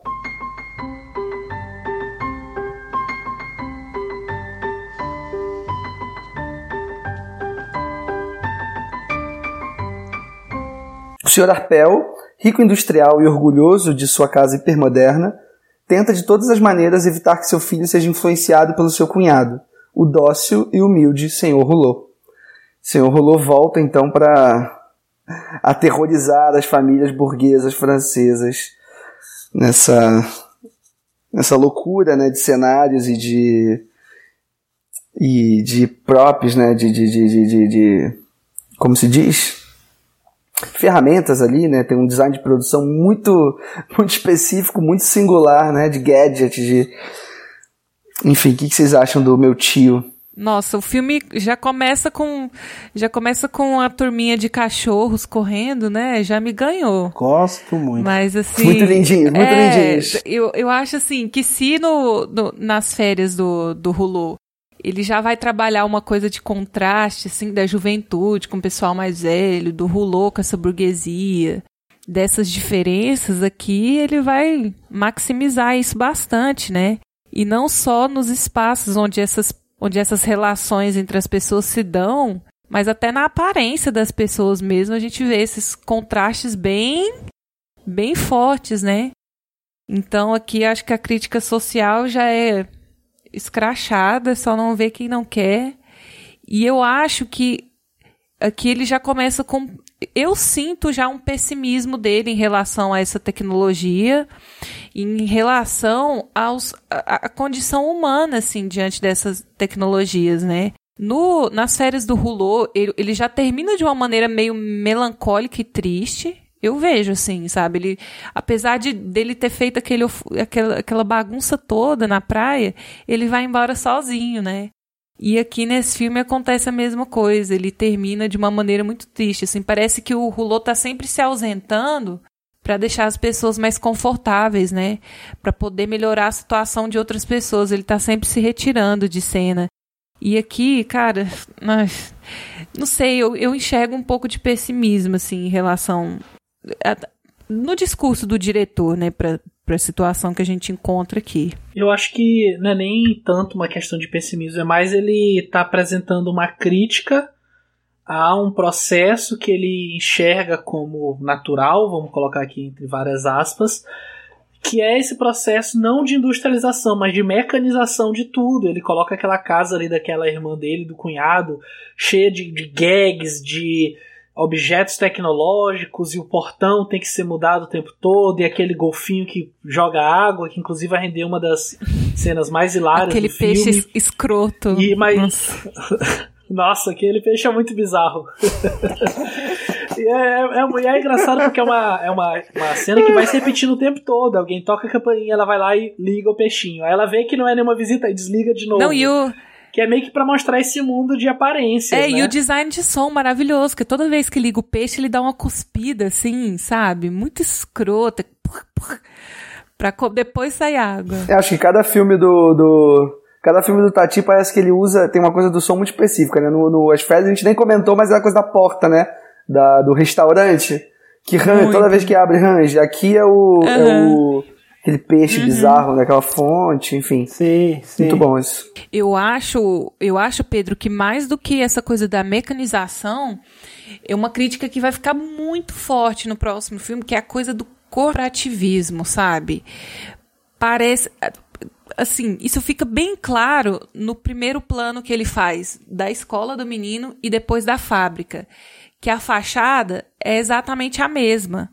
A escola tem a mesma fachada da fábrica, ele filma no mesmo ângulo, aquele ângulo mais baixo, aberto, e até a própria maneira que- em que os carros param para né, descarregar as crianças lá na escola, ele meio que faz uma crítica, assim, que até a educação tá ficando corporativista, sabe? A gente tá moldando o que aqui? A gente tá moldando mentes, a gente tá criando pessoas para o mercado de trabalho, o que, que é que tá acontecendo aqui? Então... Sim, só antes de, de te completar é, o que você falou, só voltando na questão dos cachorros, você falou que são, são cenas maravilhosas, inclusive. Ah, É, principalmente o Duque, aquele salsichinha, é. Nossa, fiquei apaixonado por ele. não, com a roupa xadrez, gente. Ai. Sim. E me tocou mais porque eu tenho uma, uma salsichinha fofo. também, apesar de ser vira-lata, mas nossa, fiquei apaixonado. Mas os cachorros, eles aconteceram de uma forma totalmente aleatória nesse filme. Eu li que o Tati foi filmar e aí no local onde eles estavam filmando apareceu esse grupo de cachorros e ele ficou encantado, resolveu fazer umas cenas aleatórias com eles que acabaram servindo como é, passagem entre as cenas, né? Meio que como momento de respiro ali entre uma cena e outra. E aí ele ficou tão encantado por esses cachorros que quando ele terminou o filme, ele fez questão de fazer as manchetes dos jornais colocarem eles como movie stars, como e aí eventualmente todos os cachorros foram adotados por famílias de, de condição que podiam dar, dar uma vida boa pra eles, porque eram cachorros de rua. Ah, ah, não, Tati. Não, gente, agora me ganhou, cara. E sabe, eu, eu acho que e, e, o timing dele é tão bom que, apesar de ter sido algo espontâneo, ele usa esses cachorrinhos para fazer um paralelo super interessante com o próprio filho do casal Arpel, né? Do. Como é que é o nome dele? Gerard. Gerard. Gerard. Gerard. É. Porque, assim, a gente vê que essa sociedade que é construída ali naquele subúrbio, né? O subúrbio eu falo a casa dos, dos Arpel ali, aquela casa robô deles. É. é o, a maneira de viver deles ali aniquila quase que totalmente a infantilidade, né? A coisa da criança, da inocência, de querer brincar e tal. E aí, quando ele introduz aqueles cachorros brincando e fazendo farra no meio da rua, eu vejo que é o momento em que a criança consegue fugir para casa do tio para poder brincar com os amigos, tanto que existe uma rima visual tão interessante que quando o cachorro chega em casa, depois que ele faz o rolê na rua, a mãe do menino vê aquele cachorro imundo, assim, imundo entre aspas, que ele nem tá tão sujo assim. Ela pega o cachorro pela pelanca, assim, e coloca pra dentro de casa. Quando o menino chega da casa do tio todo sujo, que ele comeu aquele sonho gorduroso lá do, do tio da carrocinha, e brincou na, na lama, e brincou com os amigos, a mãe faz a mesma coisa. Quando o menino chega dentro de casa, ela pega o menino pela roupa, assim, e coloca pra dentro de casa, sabe? Então, eu vejo essa crítica também, é, que é um erro que a gente vê que acontece na criação dos filhos, né? De querer meio que tornar as crianças em mini adultos e joga um monte de responsabilidade nelas. Então os pais se orgulham de ver o filho estudando, trancado dentro de uma casa cinza, sem graça, e acham ruim quando o menino sai para brincar com o tio, para fazer uma coisa saudável, para estar tá interagindo com outras crianças. Então, existe uma inversão de valores aí que eu acho muito boa que o Tati tá sempre trazendo.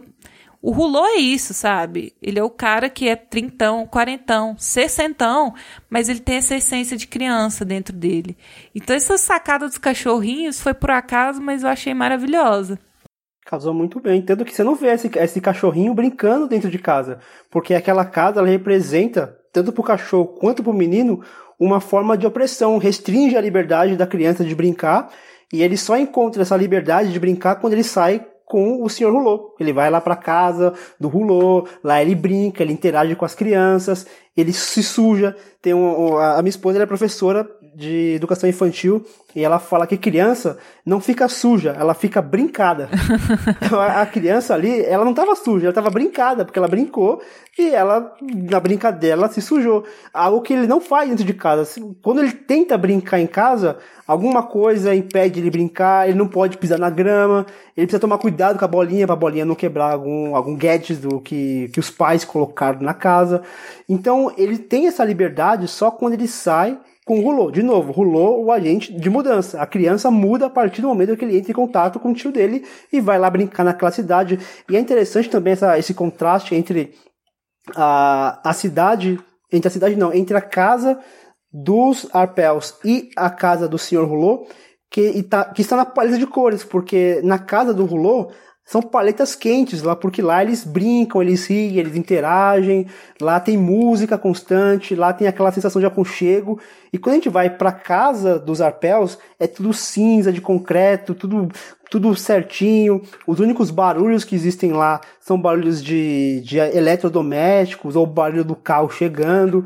Então tem esse, esse contraste muito claro entre a casa cinza e aquela casa, a casa cinza dos arpéus e a casa de paleta de cores quentes e bastante barulho, que é onde vive o Sr. Hulô. Não, e é um cinza estéreo, assim, né? Porque quando a gente vai pra, pra vila do, do Hulô, que tem aquele, aquela pessoa, aquele povo brigando pelo preço da verdura e brigando com, com, com o cara que tá vendendo verdura lá. E eu acho engraçado como a mãe do Arpel, do, do, do Gerard, ela é obcecada por limpeza, porque ela tem aquela casa maravilhosa, mas é uma mulher super entediada, né? Obrigada a ficar naquela casa vazia, sem fazer nada o dia inteiro, obcecada por limpeza. E uma rotina, né? E aí no... É uma rotina louca ah, dela. É, e daí na vila do, na vila do Rulô a gente tem um lixeiro lá no meio daquela sujeira que nunca varre o lixo, sabe? Ele sempre tem alguma coisa mais importante para fazer e ninguém tá ligando para isso também, se tá sujo, se tá limpo, sabe? Todo mundo tem alguma coisa para fazer ali. É muito boa essa cena. Ele vai, ele vai começa a varrer, aí acontece alguma coisa, ele para de varrer, aí vai lá, aí vai conversar. Aí ele é. vai, tenta varrer, aí ele esquece de ver alguma coisa, aí vai lá e conversa, termina a conversa. É muito boa essa cena. Muito bom, né? Esse é um, é um detalhezinho que, teoricamente, não, não acrescenta nada pra um... Pra trama. Pra, enfim, pra discussão central do filme, né? Mas é um detalhe muito bonito, né? Que, que faz muito sentido com as coisas que, que o Tati vinha fazendo antes. Você queria comentar alguma coisa, Marina? É, é porque, assim, eu fico pensando muito também na, na catchphrase da, da, da mãe do Gerard, né? Toda vez que ela quer mostrar a casa e quer justificar as escolhas da casa, ela fala e tudo se comunica, sabe?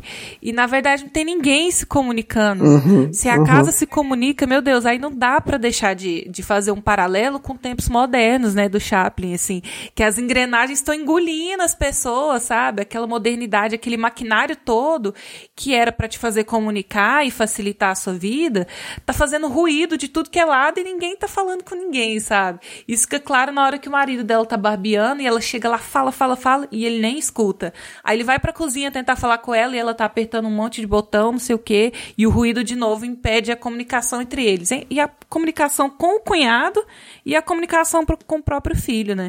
Marina, você falou dessa questão do, da, da similaridade da relação com, com tempos modernos, e eu volto numa fala sua anterior, você falou da questão da ordenação, que a, a fábrica ela tinha uma relação visual com a escola, e eu acho que esse positivismo que ele quer tratar, essa ordenação, essa essa questão de você estar tá o tempo todo preso em uma certa rotina, que é aquela fábrica.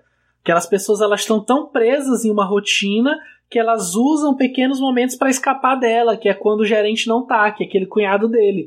E aí o, o Duque, que é o cachorrinho, vai chegando na frente, eles vão, opa, vamos voltar pro serviço, vamos voltar a digitar, uhum. vamos voltar a puxar aqui essa mangueira bizarra, vamos, vamos fazer as coisas.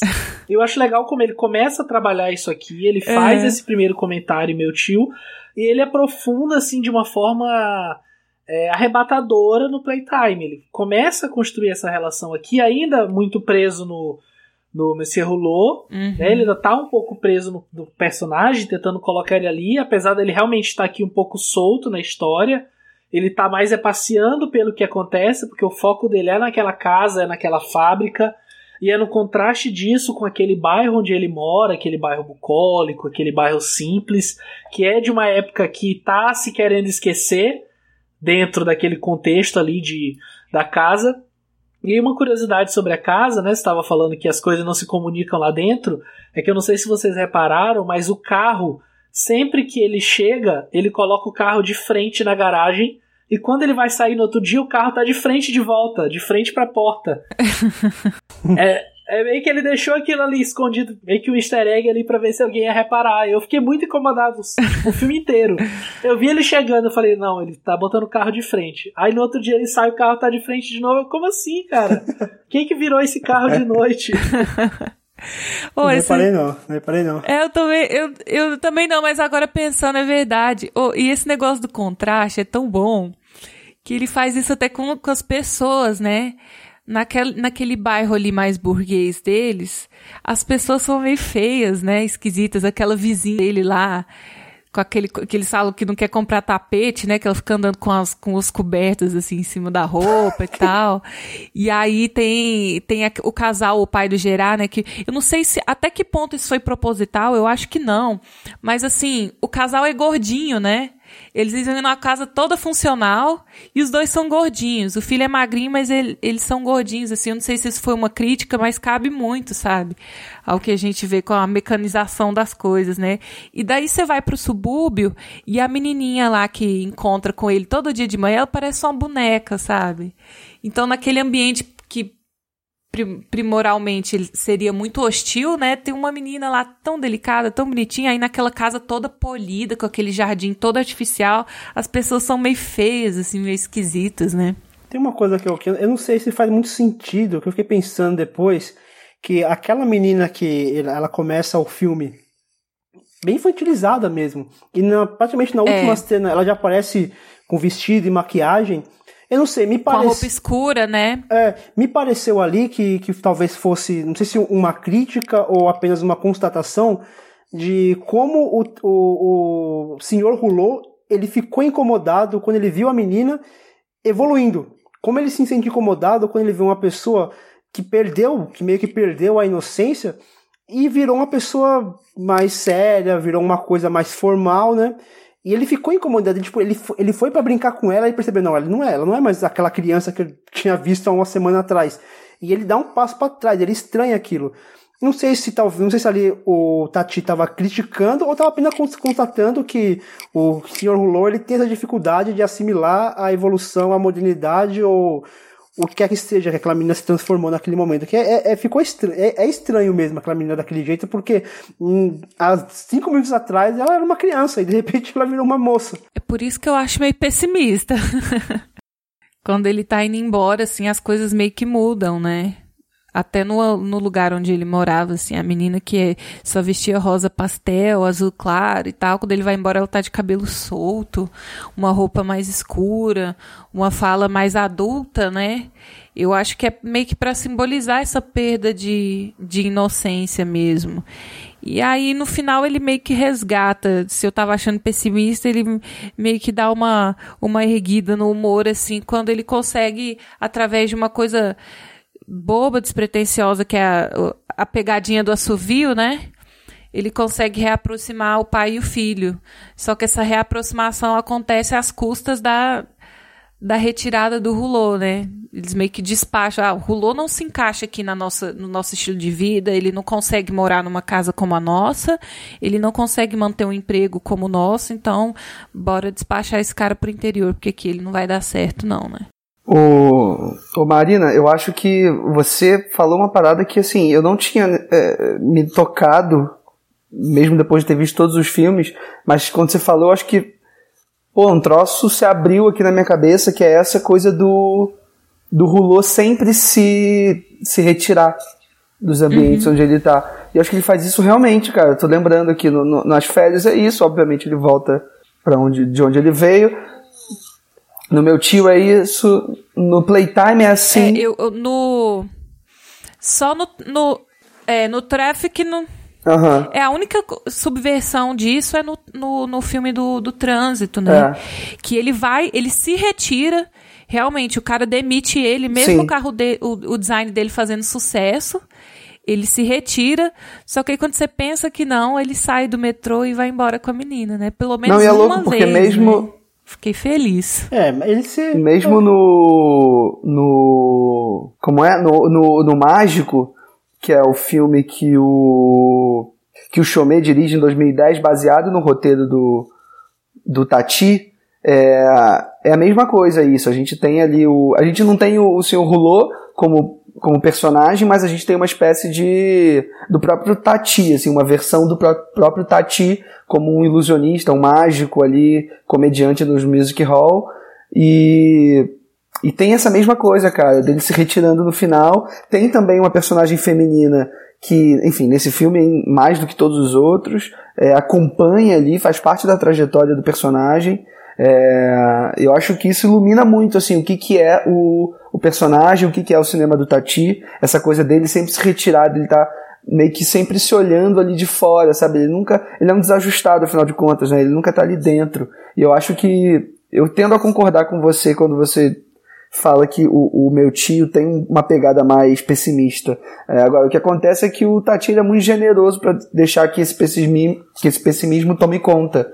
E é isso, no final ele, ele dá esse, esse toque de graça, esse toque de, de comédia, porque ele é um cara muito generoso, é um cara muito doce. É, dificilmente ele cairia num, num pessimismo destruidor, sabe? É. Eu acho que o meu, só comentando, enfim, um pouco o meu tio, eu acho que é um filme, é, certamente é um filme que acho que mais está no imaginário das pessoas, eu acho que é o um filme que de repente mais circula por aí. Uhum. É, certamente é o filme mais conhecido do, do, do Tati também, né? Ele ganhou é, é, ele estreou em Cannes né, em 68, ganhou o prêmio especial do júri. É, ele vence o Oscar de melhor filme estrangeiro no ano seguinte. Enfim, eu acho que é, é um filme que está muito no imaginário é, das pessoas, mesmo, que se, mesmo sendo só pela cena ali do, da coisa da, da, da fonte, do peixe, da, da personagem da, da mulher que, enfim, como vocês falaram, né, que liga ali a, o chafariz e desliga quando vê que não é ninguém ou quando é uma pessoa que para ela não não seja tão importante ligar, enfim. Eu acho que é um filme muito muito particular, assim, que tem uma tem um design de produção, tem uma direção de arte, tem um trabalho de cores muito forte, sabe? É, e tem uma crítica também não só à modernidade, como ao patriarcado também, eu vejo, assim, tem determinado momento do, do, do filme que a, que a personagem da, da mulher, né, da senhora Arpel, ela diz que aqui eu me sinto em casa, se referindo à cozinha, sabe? Eu acho que isso é um negócio muito forte, assim, de ser dito e, e muito revelador. E do vazio. Uhum. Não, e do vazio existencial dela, né? Sim. Ela, e, e, da mecanização até do relacionamento dela com o marido, né? O marido vai sair para trabalhar de manhã, ele nem olha na cara dela, ele só estende o braço e ela passa o chapéu, passa não sei o quê. Ao mesmo tempo que ela tá fazendo isso tudo, ela tá preocupada se ele tomou café, se ele já arrumou o carro para sair, que não sei o quê. E o cara nem olha na cara dela, assim. E até o relacionamento dele com o filho, né? Ele, ao invés invés de assumir que existe uma disfunção, que ele não consegue lidar com o filho, ele sente ciúmes do Rulô e põe a culpa no Rulô e manda o Rulô embora, sabe? Então, assim, até, ne até nesse ponto, patriarcado mesmo. Só que eu queria concluir um, um, detalhe que eu achei bem interessante, que é na cena que o carro, que ela dá de presente o carro, que na verdade quem usa é ele, e, não, na verdade, ele dá o carro para ela, mas quem usa é ele, e ela dá aquele sistema de, de laser para fechar automaticamente a porta. E aí eles testam e eles ficam presos naquele, naquele, naquela, naquela garagem. Eu achei muito interessante porque ali a gente pode fazer uma leitura da modernidade, da tecnologia engolindo as pessoas. Porque eles são literalmente engolidos pelaquela modernidade. Então eles ficam ali presos e só depois que a, que a empregada lá consegue libertá-los. E é isso, cara. Se a gente não tomar cuidado, a tecnologia ela engole. A gente acaba deixando de se comunicar com, com quem quer que seja, namorado, esposa, filho, por conta da distração que a tecnologia ela pode trazer pra gente. Nossa, eu adoro essa cena, Fernando. É muito boa, né? Ela é muito boa.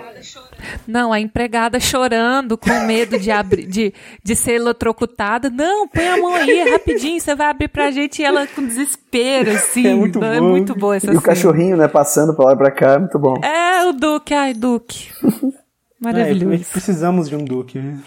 É. é, gente, mas é isso, porque eu acho que se o, se o meu tio, ele é talvez o filme mais iconográfico do, do Tati, filme mais conhecido, o próximo filme dele talvez seja o mais aclamado, né, pela crítica e talvez seja o filme mais ousado da carreira dele.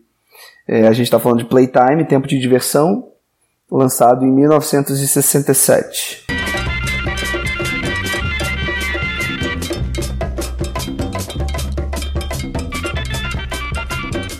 Um grupo de mulheres norte-americanas organiza uma viagem turística a Paris e passa 24 horas na companhia de parisienses de todos os tipos, entre eles, o senhor Rulot. Ah, gente, eu sou muito suspeito para falar de, de Playtime, então vou deixar vocês começarem, porque eu acho que é uma obra-prima absoluta do cinema. Mas vocês concordam com essa declaração? Eu acho que eu preciso rever o filme daqui a algum tempo porque eu não consegui me conectar. Eu lembro quando você comentou que viu o filme, o Fernando também comentou em seguida no nosso grupo do Telegram. E aí falou: Ó, oh, que filme sensacional. Eu falei: Cara, tem que ver. E eu tava um pouco atrasado em relação a vocês. E eu falei: Vamos lá, vamos ver Playtime que tá todo mundo falando. E assim, eu gostei do filme. Mas eu não, assim como eu comentei mais cedo, não, não consegui me conectar tanto com ele. Eu senti um certo distanciamento do, do Tati como realizador, uma frieza que eu entendo que é parte da crítica que ele quer construir, aquele ambiente, é, como eu posso dizer, limpo. Qual é a palavra que eu estou procurando? É estéreo. Isso, obrigado. É, aquele ambiente é quase esterilizado, aquele ambiente assim é, livre de qualquer coisa fora do lugar, sabe? Aquela Tativille que ele construiu. É, eu senti de uma frieza muito grande. E o próprio personagem, né, que ele criou, que ele vem já construindo, já, já no terceiro filme agora, ele tá ali, assim, muito para pontuar algumas cenas e talvez não fosse necessário nem ele tá ali, sabe? Porque a história, ela, apesar de, de novo, ele não ter uma linha narrativa, apenas acompanhar esse grupo de mulheres ali passeando e aquele restaurante depois, mas ele não precisava estar tá ali. e eu não, não consegui me conectar tanto, apesar de eu entender os méritos do filme, principalmente no, na, na, parte visual e como ele constrói o áudio. O Foley nesse filme é importantíssimo, como ele trabalha o som e como que ele usa o som para contar aquela história dele, né? Seja naquela cena do jantar com a música e com as bandejas e as taças batendo, o povo caindo. Mas apesar disso, eu não, não consegui gostar tanto do filme quanto eu imagino que, que vocês gostaram, principalmente Leandro, que já assumiu sua, sua paixão por esse filme. É, eu, eu concordo com, com esse ponto que você trouxe de que há uma, um distanciamento emocional assim com o filme. Não é é um filme mais frio mesmo, eu acho que propositalmente também. É, como eu comentei no começo do programa, isso é muito comum para os comediantes irem abandonando as gags, né? Conforme o humor vai ficando mais sofisticado, é, esse encanto, essa magia que tem no começo, ela se perde um pouco. Mas eu vou discordar de você, eu acho que o Rulô, é, ele perde sim o protagonismo nesse filme. Ele é uma figura que passa por aquelas situações ali, mas ele não, não é o centro da, da, dos acontecimentos, ele não é o causador, o agente causador, assim como ele foi nas férias, né? Aqui ele não é essa pessoa, mas eu acho a figura dele importante nesse filme porque ele está aqui para fazer esse contraponto da pessoa que não não pertence a esse lugar, sabe? Ele, é ele ainda é a velha Paris, que a gente vê no meu tio, daquele subúrbio, e ele é muito deslocado no meio disso. A gente vê aquele corporativismo que é comentado no meu tio, né? Que aqui fica muito claro, assim, os, os homens são exatamente iguais. A roupa é igual, o caminhar é igual, o cabelo é igual, tanto que tem um personagem que confunde um dos homens de paletó que tá passando, ele confunde com o Rulô, né? Então eu acho, eu acho importante a presença do Rulô nesse filme, apesar dele não ser o centro da, da, das ações, das atenções, como ele foi nos outros filmes, ele está aqui para ser essa figura estranha que não se encaixa e que no final, de novo, vai ficar sozinho, assim, por conta desse cotidiano, dessa correria. Ele consegue dar uma pausa nessa correria durante a festa à noite, né? Que meio que acontece um, um, uma revolução ali. Tudo que era para ser acaba não sendo. Todas as pretensões que se tinha com aquele restaurante conforme o cenário vai caindo, as peças vão ruindo, sabe? A verdade, a, a, a verdade que está dentro das pessoas vai aparecendo, né? Só que quando o sol nasce, a rotina volta, as pessoas voltam àquilo que elas têm que fazer e aquele ritmo frenético.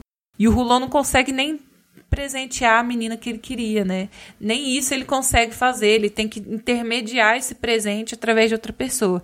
E aí ele acaba com aquele sentimento de coração apertado, assim, que ele faz nos outros filmes, né? Ele não se retira dessa vez, mas quem se retira é a menina, e ele não consegue nem ir lá entregar o presentinho para ela. Então eu, eu não menosprezo a presença do Rolô nesse filme, não. É, e o que você falou de, de ele não conseguir entregar o presente, o que, que atrapalha ele a entregar esse presente é exatamente aquela catraca que, que colocaram naquela loja. Que ele, ele passa pelo lado da catraca, ela manda ele voltar falando, não, não, tem que passar pela catraca, tem que seguir a ordem, tem que seguir o, o fluxo. O procedimento que é, é o fluxo, você não pode quebrar o fluxo. E aí que ele, que você falou que ele não se encaixa, ele se incomoda com isso. Tanto que aquela cena que eu achei hilária, aquela, no começo do filme, que ele se incomoda com aquela cadeira de couro, que quem não se incomoda aquela cadeira barulhenta, e ele fica, ele, ele fica indignado porque as pessoas querem aquela cadeira, aquela cadeira de couro desconfortável e barulhenta, e ele não quer aquilo, ele se incomoda, ele se incomoda quando o gerente ele vai chegar até ele e ele tem que andar naquele corredor imenso, e aí ele fica incomodado com aquilo porque ele quer resolver logo aquilo, e, e o cara vai andando, e aquele corredor imenso, e aqueles passos que vão crescendo, então já, já mostra o trabalho de som do, do, do, do Tati. E aí quando ele chega, ele já tá totalmente incomodado e eles não conseguem se conversar porque toda hora aparece alguma coisa, ele vai, ele pega o elevador e acaba subindo e o outro acaba descendo, o outro sai, ele vê o reflexo e aí ele não consegue se comunicar. Então eu acho que a presença do Rulô é para fazer esse contraste entre aquela, aquele, aquela coisa bucólica do Rulô versus aquela modernidade mecânica fria, cinza daquela Paris que ele que ele inventa ali, mas que é uma, uma situação muito real. Eu, eu moro aqui em São Paulo. E tudo que acontece ali eu vejo em São Paulo, cara. Por exemplo, eu achei absurdo aquela cena, absurdo assim, Eu achei divertida, muito bem feita, mas é um absurdo. O cara disse que tem um estacionamento próprio, mas ele precisa pagar por esse estacionamento. tipo, uhum. como assim? Você tem um estacionamento, você precisa pagar por ele? E o apartamento do cara são, é uma caixa, né, cara? É muito feio, é uma caixa, assim, uma em cima da outra. Me lembrou muito, tá tendo um, aqui em São Paulo, em Genópolis, um lançamento de um apartamento de 10 metros quadrados, cara.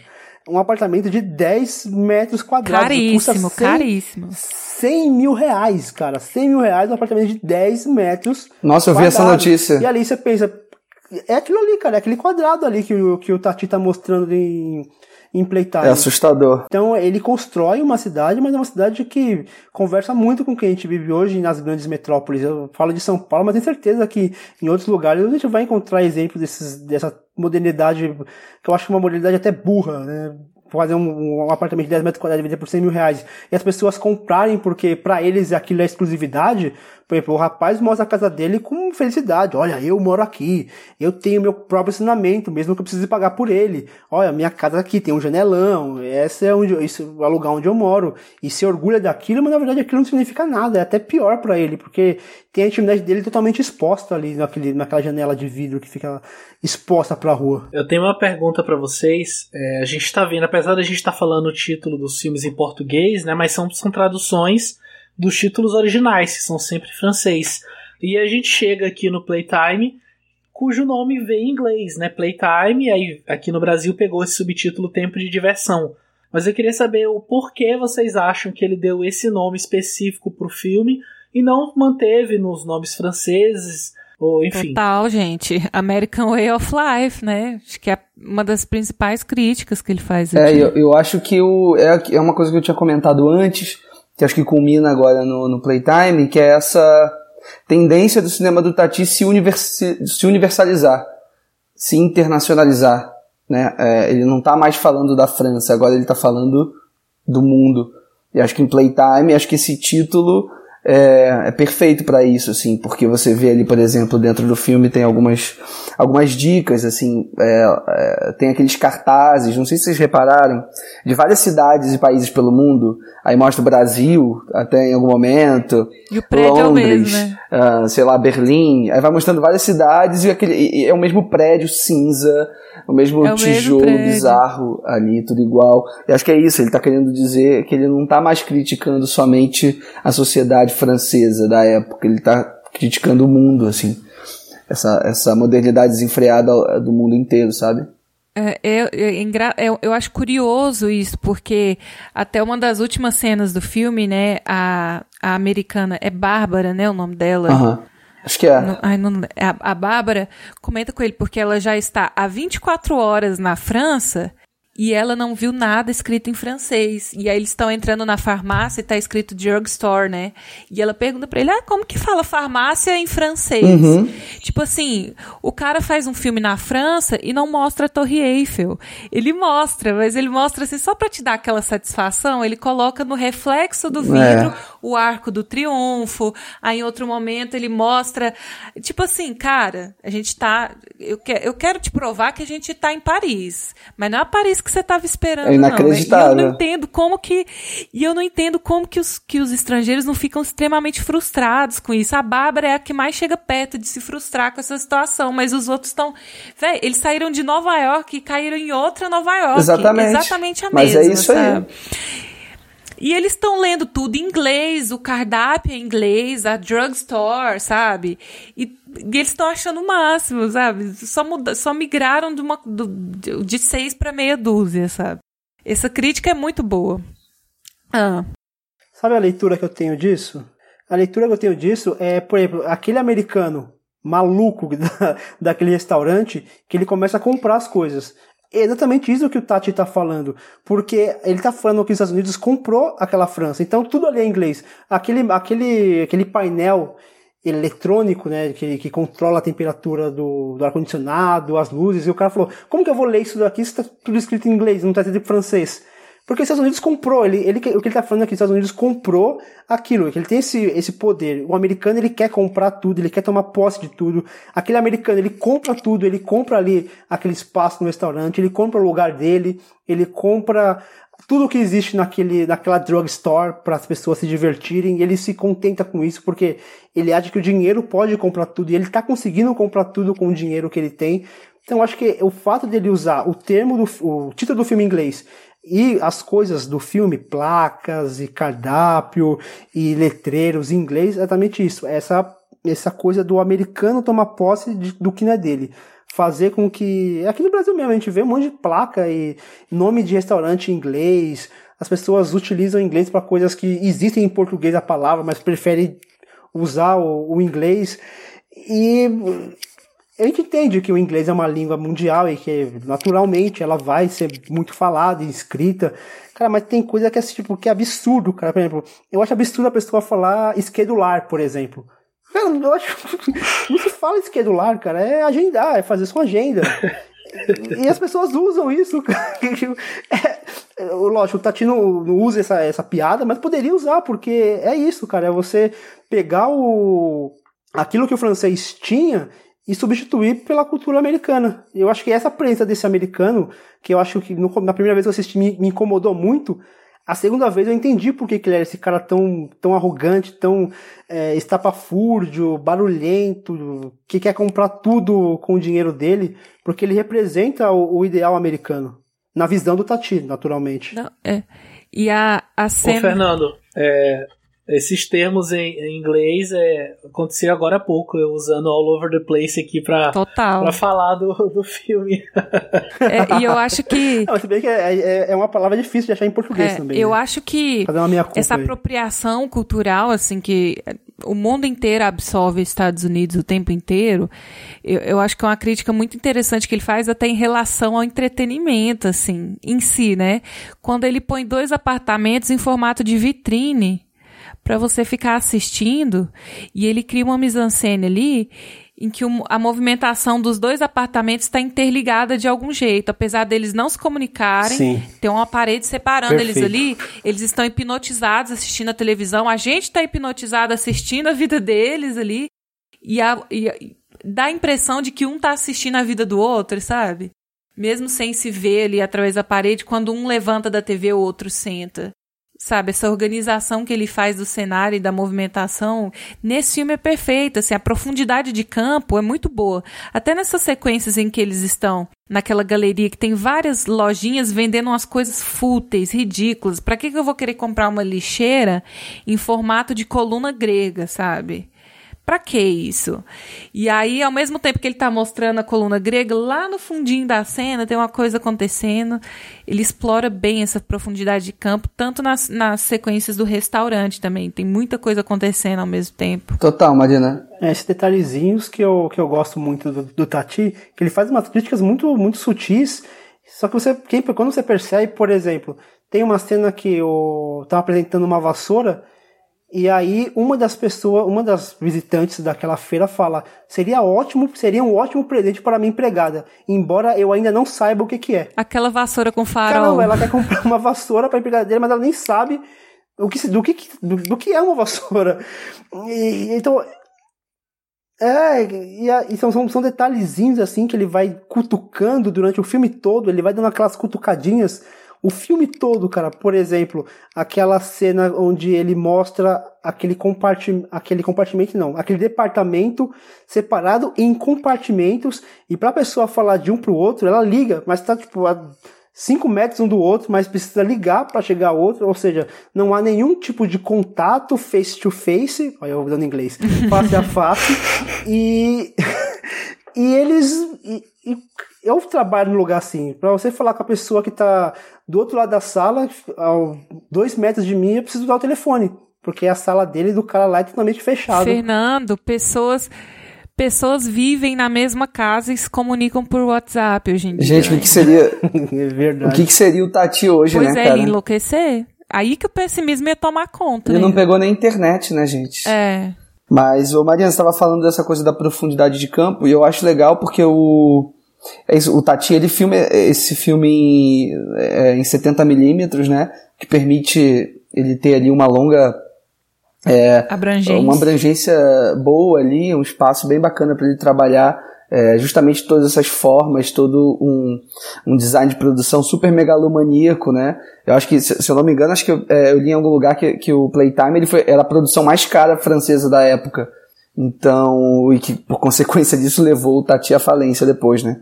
Mas eu acho que é isso, assim, é que se no meu tio ele tinha aquele cinza é, é, bem bizarro, né? Quando a, a, a, mulher limpava as coisas e sacudia o paninho, até saía um pó cinza assim do paninho, sabe? Acho que aqui no Playtime, no Playtime o cinza é ainda mais opressor. Você tem a, a imagem daquelas caixas metálicas cinzas naquele departamento bizarro, é, aqueles cubículos separando cada departamento de trabalho e tudo. É, eu acho que aqui o, o Tati ele concentra todas as todas as atenções dele para justamente para criar esse universo muito particular. E tem, um, tem uma citação legal assim de uma entrevista que eu li do, do Michel Gondry sobre o, o Tati, que ele fala uma coisa que tem a ver com isso. Ele diz o seguinte: Tati tinha isso. Ele aumentava os detalhes. Há pessoas que dizem que não se pode ver tempo de diversão em tela pequena porque não se compreende a metade do que se passa. E na maior parte do tempo, o importante é o que se passa ao fundo e em tamanho pequenininho. Eu acho isso impressionante, assim. Acho para mim esse é o, é o, grande mérito do, do Playtime, assim. O que importa não está em primeiro plano. O que importa tá lá no fundo. O que importa tá né, de repente não tá se movimentando muito. De repente a gente tem uma cena é, com uma encenação super movimentada aqui, pessoas andando para lá e para cá, e lá no fundo a gente vê de repente o senhor Rulot uh, sei lá, fazendo alguma alguma atrapalhada, se deparando com alguma coisa ali que ele não se sente confortável. E são nesses momentos, são nesses detalhes é, utilizados muito bem pelo Tati pela, com essa profundidade de campo que são que são um grande mérito do filme, sabe? Essa sequência que a Marina comentou do, dos apartamentos, nossa, eu acho para mim, a cena mais ousada do filme, é, talvez seja mais ousada até do que a cena do restaurante, assim, que é uma cena mais trabalhada do ponto de vista é, cênico, né, de movimentação ali dos atores, mas essa cena do apartamento, para mim, do ponto de vista de ideia, sabe, aquela câmera é, é, do lado de fora dos apartamentos, meio que só fazendo um, um movimento, né, acompanhando para direita e para esquerda no próprio eixo da câmera, eu acho aquilo de uma de uma sofisticação, de uma simplicidade, assim, que acho que dificilmente ele conseguiria alcançar depois, assim. Talvez por isso também ele. E a gente não ouve o que eles estão falando lá dentro, né, cara? É, é impressionante, a gente não ouve o que eles estão falando. Não, a gente não ouve. É, são sons diegéticos de trânsito, né? Ficar rua, assim, barulho de É, ele rua. leva ao extremo.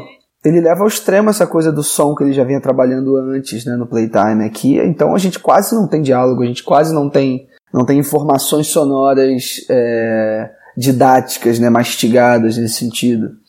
E, e eu, eu adoro a estrutura circular que ele impõe ao filme também.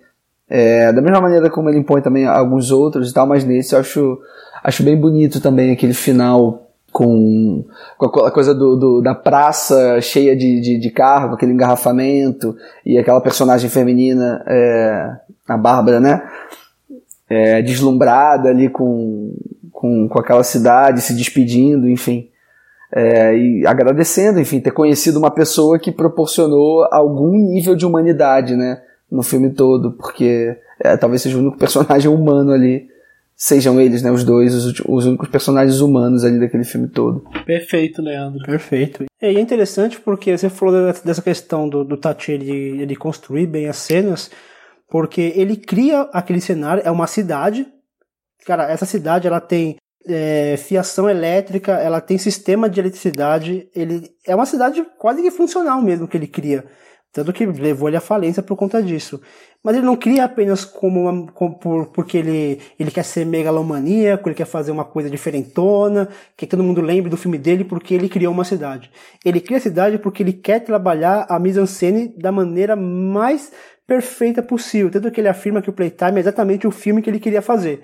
Nos outros filmes ele fala que se ele pudesse ele mudaria alguma coisa, filmaria diferente, tanto que a gente até comentou nos filmes anteriores que ele depois de um tempo ele modificou o, o próprio é, o próprio Carrossel de da Esperança, ele mudou, ele acrescentou cores ao filme. Então ele, ele é um, um diretor que, que gosta de, de mexer na, nas obras dele, mas esse ele falou que ele fez exatamente como ele queria. Ele queria con construir aquele cenário para trabalhar perfeitamente a mise-en-scène e ele consegue, cara. É impressionante. Tem cenas assim que cada vez que você for assistir, você vai reparar uma coisa diferente. Cada vez que você vê uma pessoa se movimentando lá atrás, é outra pessoa se mexendo, é um, algum, algum sistema elétrico que deixa de funcionar ali naquela cena do restaurante. E isso é, isso é muito impressionante. Não é à toa que ele criou aquele cenário enorme daquele jeito. Perfeito. É, o Leandro comentou essa questão da, dos detalhes, do que está acontecendo ali no, com mais profundidade de campo, ali no segundo plano, que não está à frente da câmera. E principalmente, claro, chama a atenção aquela cena do restaurante, que é uma cena que dura ali 45 minutos, e que o próprio Tati falou que ele quis dirigir a cena nos mínimos detalhes. Tanto que foi uma cena que demorou sete semanas para ser filmada, porque ele foi dirigindo desde o que acontecia lá de trás, olha, vocês vão se movimentar assim, vocês vão ficar assim, até quem tá mais na frente, olha, a banda vai fazer isso, você vai fazer isso, e ele teve essa preocupação de organizar todo mundo ali, de compor essa mise-en-scène de uma forma que a cena ficasse orgânica, mas de uma forma que parecesse natural para quem está vendo.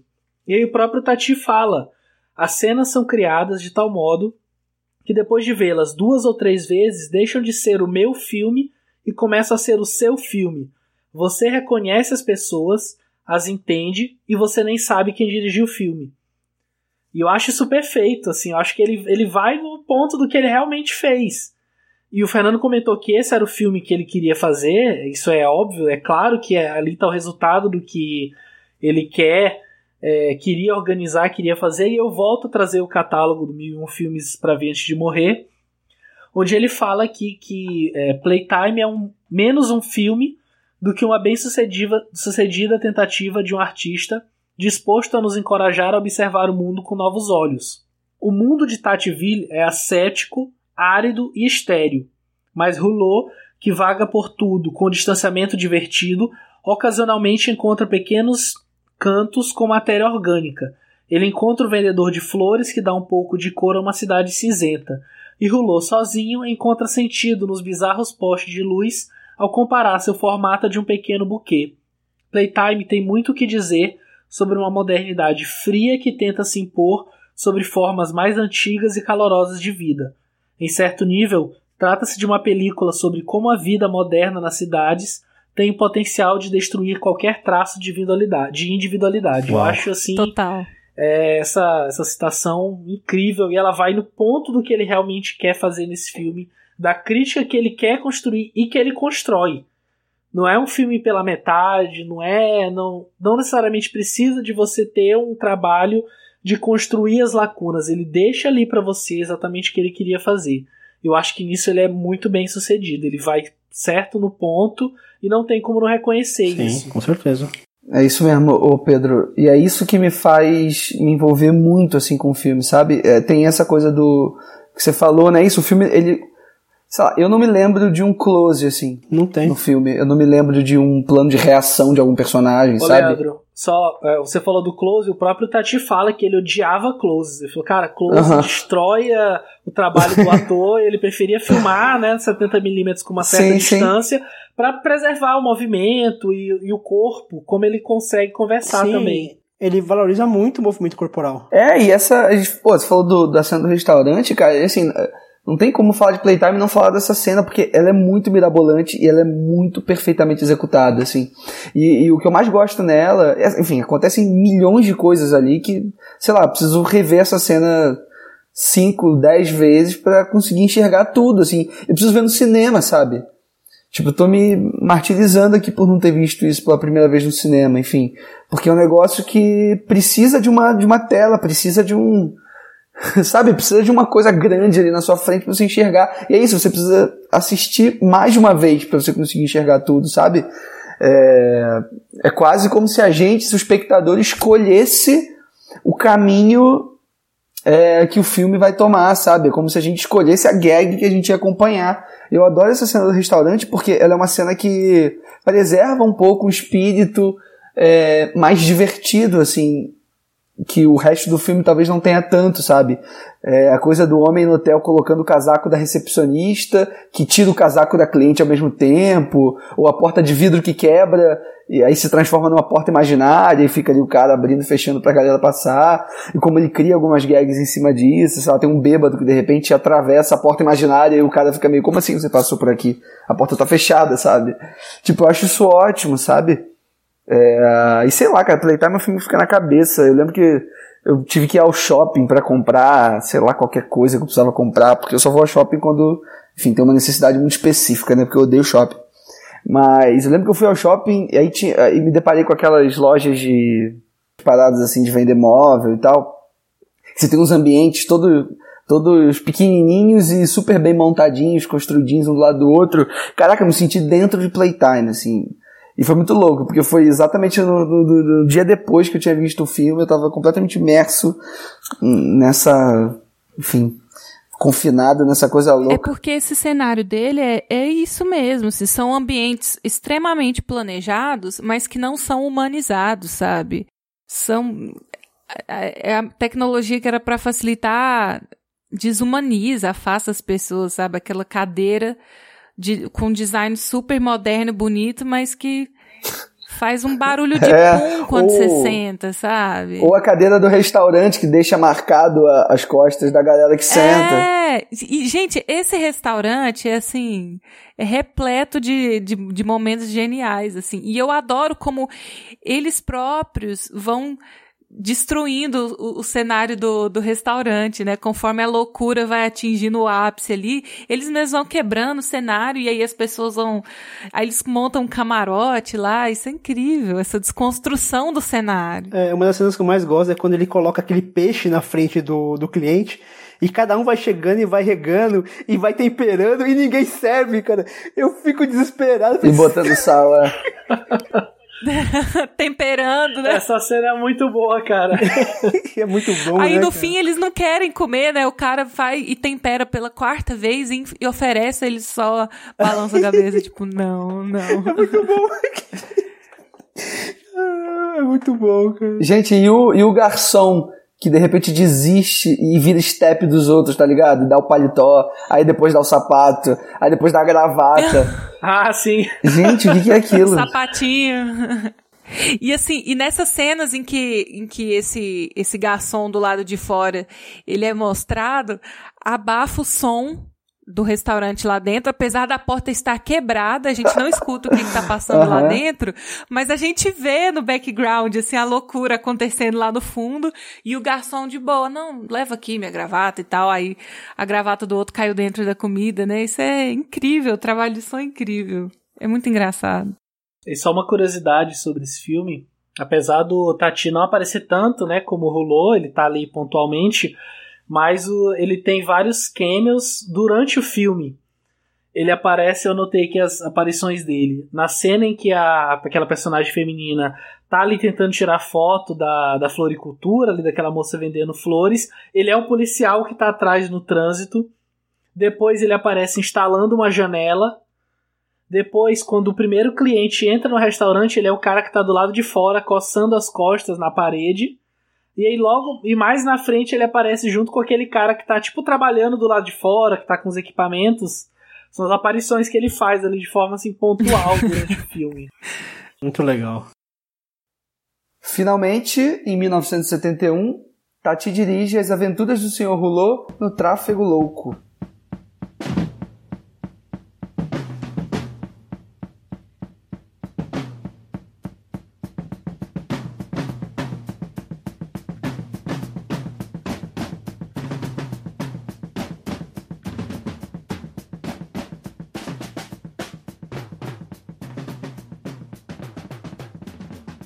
Sr. Hulot é um designer de automóveis e, junto com a agente de publicidade de sua empresa, Maria, deve levar um protótipo até o Salão do Automóvel de Amsterdã. Durante a viagem, causa as maiores confusões pela autoestrada. Causas, causas maiores confusões como sessão, sessão da, da tarde. tarde. né? Não, deixa. O que vocês acham? Eles vão se envolver em altas aventuras. mas, mas eu acho o filme. Eu acho o filme Sessão da Tarde, cara. Eu acho. Mas o que vocês acham do filme, assim? É um filme Sessão da Tarde? Cara... Não, eu acho que não.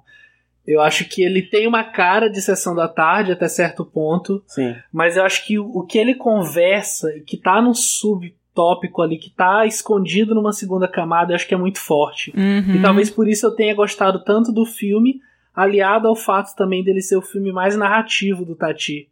Ele tem uma história que tem começo, meio e fim. Que eles começam com aquele protótipo terminando de ser construído e eles colocam a urgência de ir para o salão do automóvel começa a trajetória deles indo e aí vai até o ponto que eles vão chegar. Ah, chegamos ou não, no caso do filme, né, que eles já chegam quando o salão já acabou.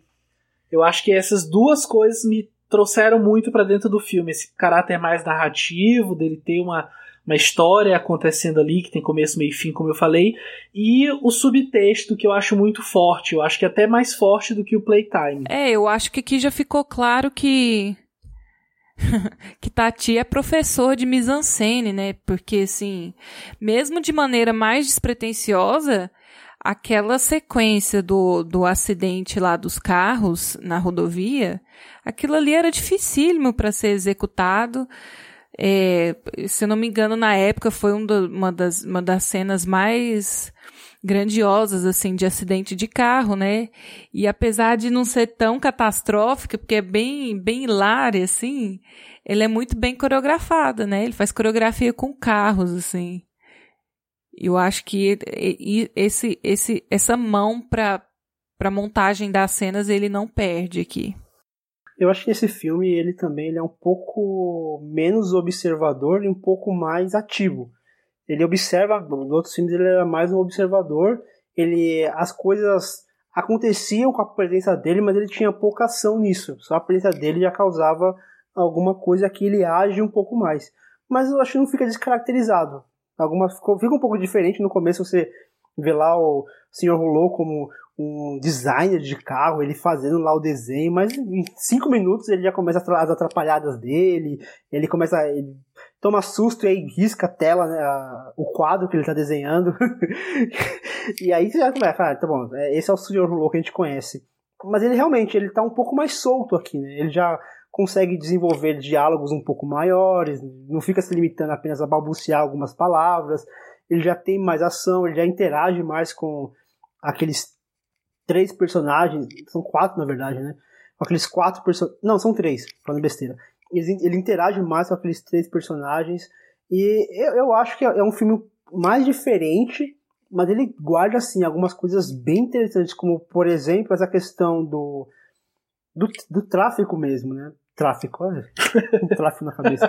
Essa questão, essa questão do tráfico ele, eu acho muito legal essa questão do, do tráfego que ele, que ele causa. Eu moro aqui em São Paulo. Cara, São Paulo, esses, ano passado nós tivemos um recorde de 317 quilômetros de congestionamento. Lógico que esse número ele é espalhado na cidade inteira. Mas, cara, 317 quilômetros de carros parados é um absurdo. É assim, aqui em São Paulo é assim: jogou um balde d'água no meio da rua, trava tudo. Não precisa nem ser chuva. É um balde d'água no meio da rua, trava o trânsito e fica um caos. E ele já prevendo isso, eu não imagino como deva ser a, a, França dos anos 70, não sei se era esse caos todo, mas ele já prevendo como seria esse caos todo. E o final do filme remete a isso, porque no final do filme os caos eles estão parados e as pessoas estão se movendo. Incrível. Então é um comentário muito sarcástico dele, né? Enquanto o trânsito para, beleza, vamos sair, vamos nós nos movermos aqui, porque se os carros não podem se mover, a gente pode e eles circulam livremente entre os carros. É muito, é muito sarcástico, muito irônico e mais uma vez é Tati fazendo aqueles finais que, que te deixam embasbacados com, com o talento dele. É que eu acho que assim, o, o, o Tati, como vocês estavam falando aí que ele faz um filme é, diferente assim do, do, do que, ele, tá, que ele vinha fazendo antes, um pouco mais palatável, um pouco mais narrativo.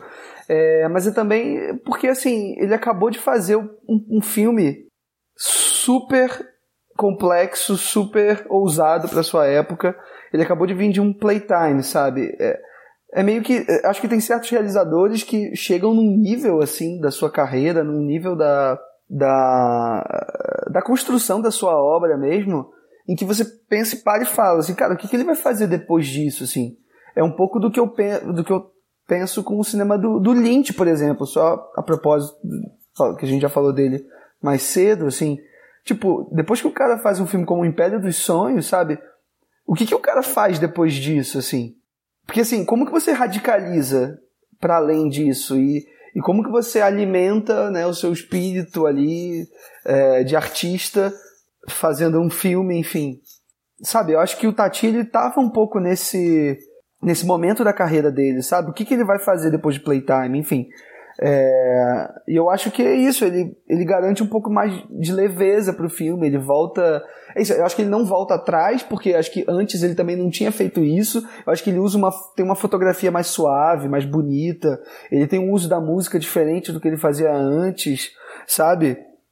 Toda aquela cena da, da montagem dos carros ali, aquela coisa mecanizada uh, a câmera nos lugares mais inusitados, sabe? Os quase acidentes que acontecem e, e os acidentes que acontecem também.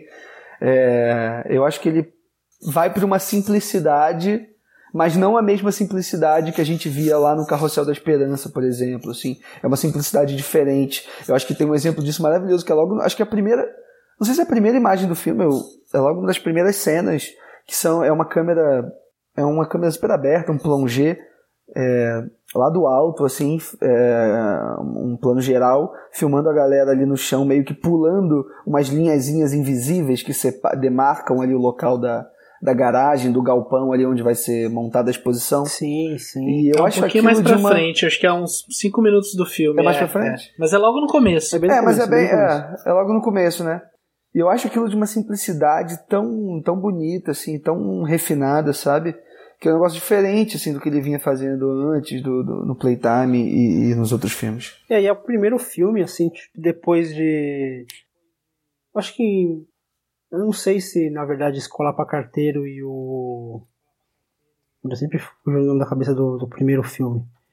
O Carrossel da Esperança é o filme que ele mais utiliza locação externa, né? Ele usa muito locação externa. Não sei se, não sei se vocês acham que é por conta do dele ter falido no, filme anterior, então ele não quis construir o, aquele, aqueles cenários que ele gosta de construir, aí ele preferiu fazer uma coisa mais externa, talvez por conta também desse essa questão financeira, não sei se vocês concordam com isso, que que o filme ele é mais simples também por conta do fator financeiro? Com certeza. Acho que nem é uma escolha dele não, assim, uma, uh, não é que ele não quis fazer algo megalomaníaco, acho que ele não podia mesmo, assim.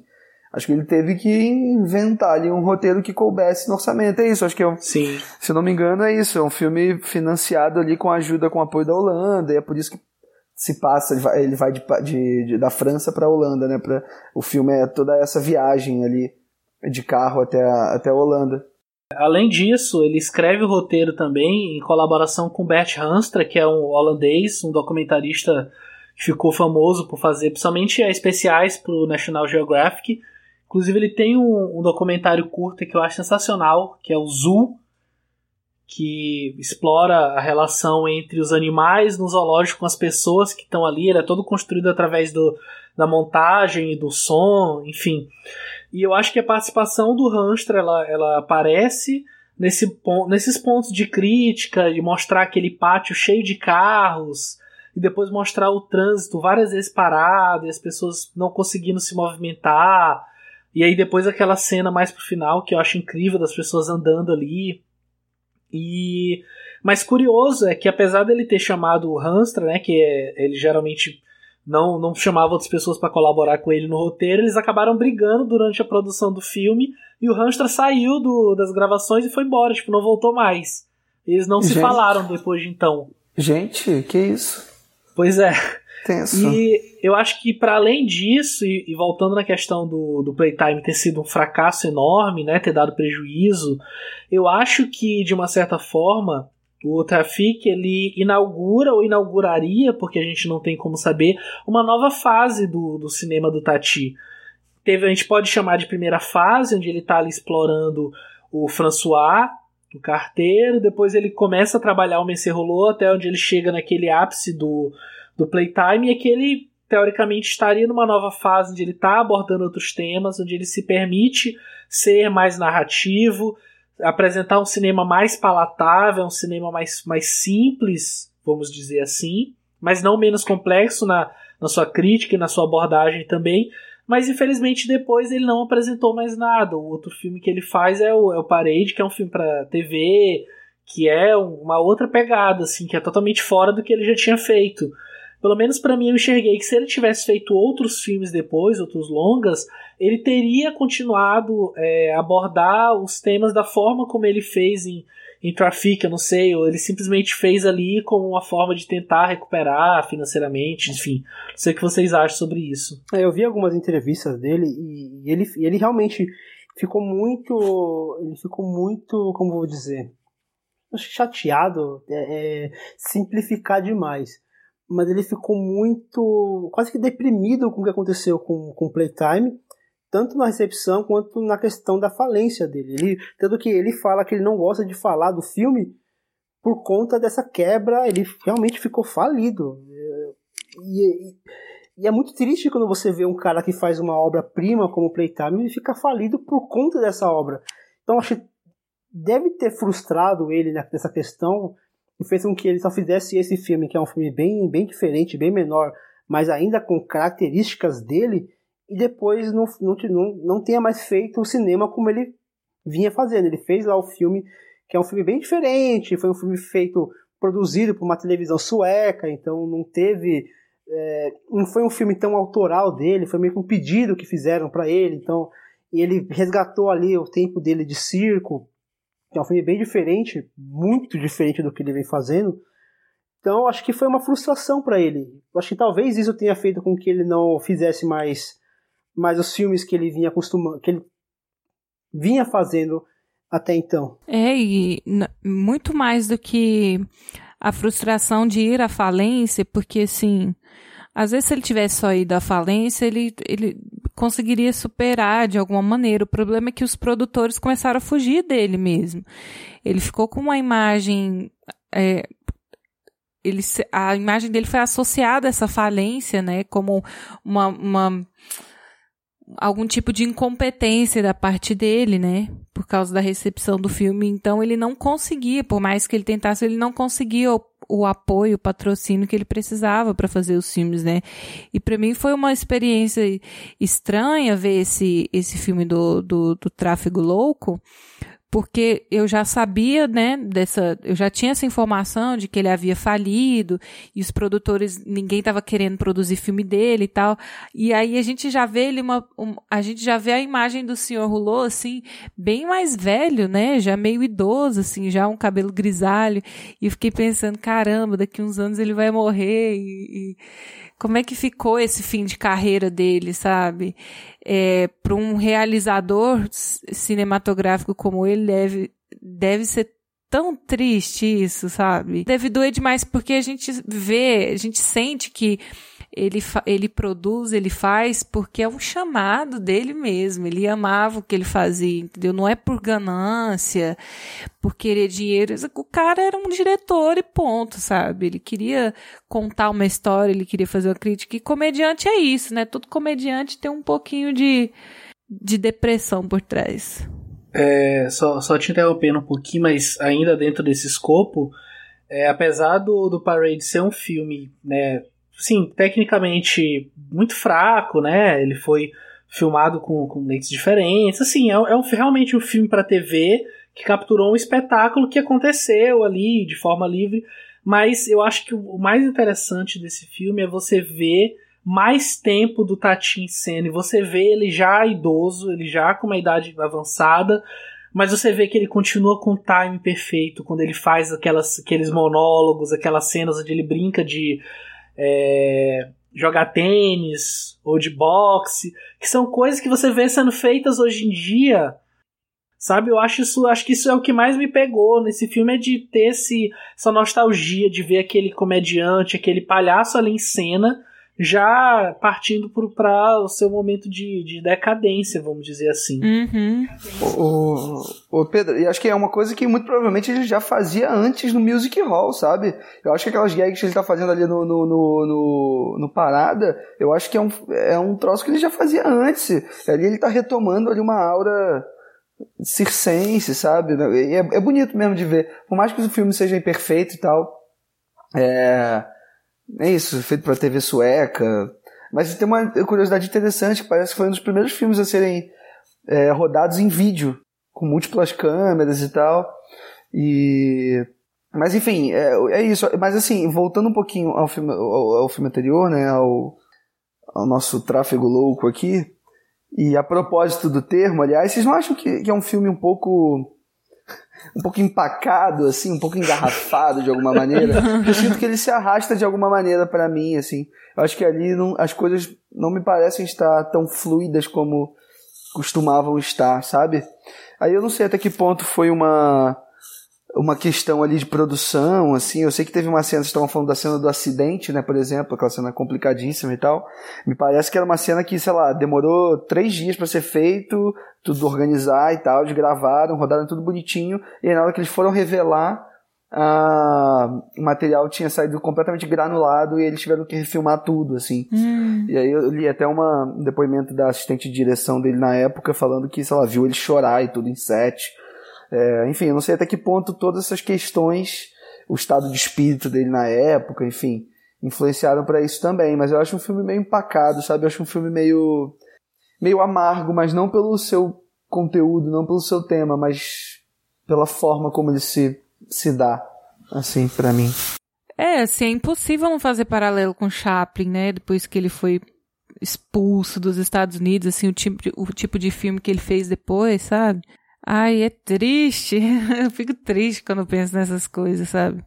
E eu acho que ele é empacado, assim, numa questão. Eu concordo com você que ele é empacado, mas numa questão, assim, de roteiro, porque são criados artifícios ali o tempo inteiro para estar tá atrasando a chegada deles no. Na convenção, né? Então toda hora aparece uma coisinha assim. A maioria das vezes é culpa daquela daquela moça lá americana. O que que ela é? Ela é da Maria. Ela é tipo uma assessora de imprensa, assim. Não, assessora é, de imprensa não. Relações, relações públicas. públicas. isso da empresa. A maioria das vezes é culpa dela que acontece as tretas, sabe? Ela fura o sinal, aí o cara vai junto e acaba o carro sendo pego, acontece algum acidente, alguma coisa assim. É. Mas eu acho interessante a, a, rela, a, a, relação que é construída dela com o Rulô, assim, eu acho um pouco forçada, mas no final eu acho bonitinho eles irem embora juntos, apesar dele ter sido enxotado, né, pelo, Isso. É, mas, pelo patrão lá da... Mas eu, eu, eu não sei se... É, eu não sei se eu concordo muito que, que é uma questão de roteiro, porque eu acho que essa estrutura ele já vinha usando antes, sabe? Ele já tinha feito isso lá nas férias do Senhor Rulô, é, próprio Um Carrossel da Esperança também, né? Um filme é, que se estrutura a partir das, das gags, né? A partir do, do das, das várias é, coisinhas que vão acontecendo, assim. Acho que, não sei, não sei se é um problema disso, mas me parece que é uma coisa na direção dele mesmo. Parece que não tem um, um ritmo que, costum, que costumava ter, assim. Enfim, mas não sei. Não sei se é um caso de, de roteiro para mim. Não, eu acho que eu senti, eu acho que eu senti falta da inocência do, do Rulô aqui. Porque muito do encanto do seu Rulô é a inocência dele, é aquela coisa da, da criança por trás do adulto, é aquela coisa da de você sempre querer ajudar. Não que ele não faça isso aqui, mas acho que o, o nível é diferente. Ele já não tem mais aquele, aquele carisma que ele tinha nos filmes anteriores. Ele já não é mais tão, tão puro assim como ele é nos outros filmes. É, eu acho ele mais consciente aqui, né? Do que tá acontecendo. Sim, sim, é, ele tá muito mais consciente, ele tá muito mais ativo. No outro ele era, ele era mais passivo do que ativo, aqui ele já, já age um pouco mais. Tanto que o começo me estranhou muito, ele dando aquelas, aquelas coordenadas, ó, vamos fazer isso, vocês fazem isso, você pega o carro, coloca nesse carro, você pega isso. Achei muito estranho, porque. Ele eu... ainda atrás da gasolina, né, pra, pra consertar Sim, o caminhão. É uma coisa que nos outros filmes talvez ele não tivesse essa, essa atitude. Provavelmente alguém mandaria ele fazer aquilo, não ele tomaria a atitude de ir lá fazer.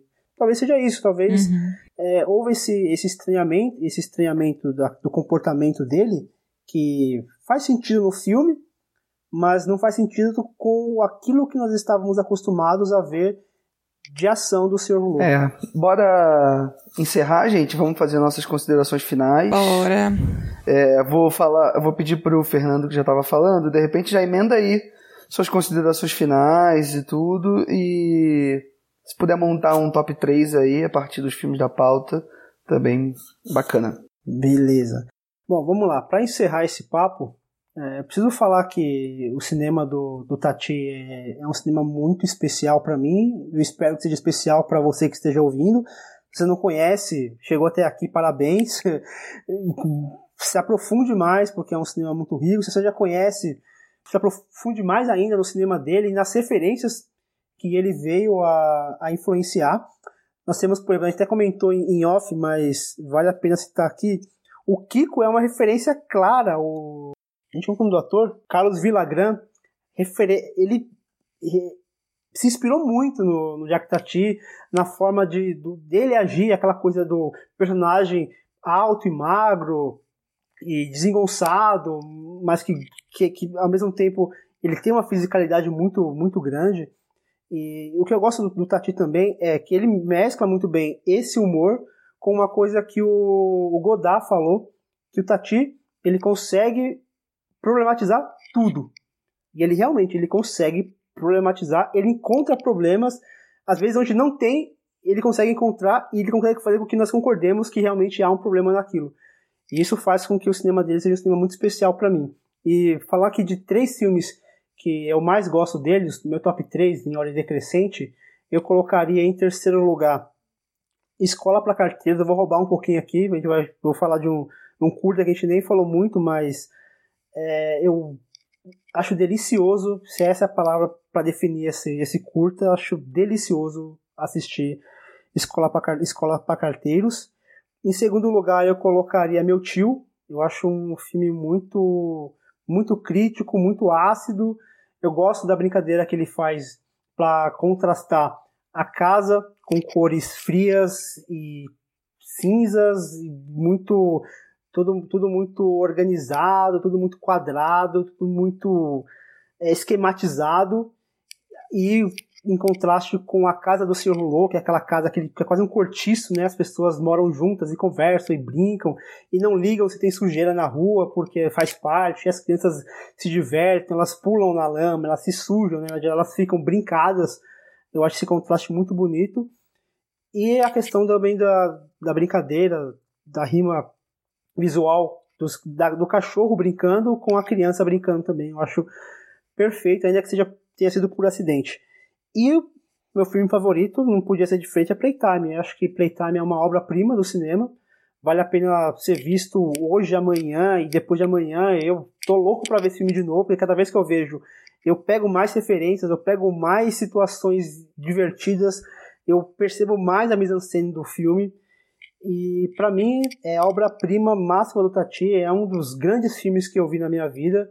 Por isso que eu tô colocando ele em primeiro lugar. Boa, Fernando. Vai lá, Marina. É, eu vou ser mais breve, que eu acho que eu defendi bem os meus pontos durante o programa. Então, em terceiro lugar, eu vou colocar meu tio, é pela competência técnica do filme e pelas críticas que ele faz, no, as críticas temáticas que ele faz. Em segundo lugar, eu coloco Playtime. Em primeiro lugar, eu coloco As Férias do Sr. Hulot. É um filme muito amor, assim. Eu assisto sorrindo do começo ao fim. É um filme que me deixa alegre e como um filme de comédia, tá entre os meus preferidos. É isso. É, bom, o cinema do Tati, acho que como a gente vem falando aqui durante o programa todo, ele é um cinema muito inventivo, é um cinema muito particular, né? Que dificilmente a gente a gente vê algo parecido assim. É um cinema muito que está lidando ali com uma herança do cinema mudo, né? De um cinema que algumas pessoas chamam de cinema puro, né?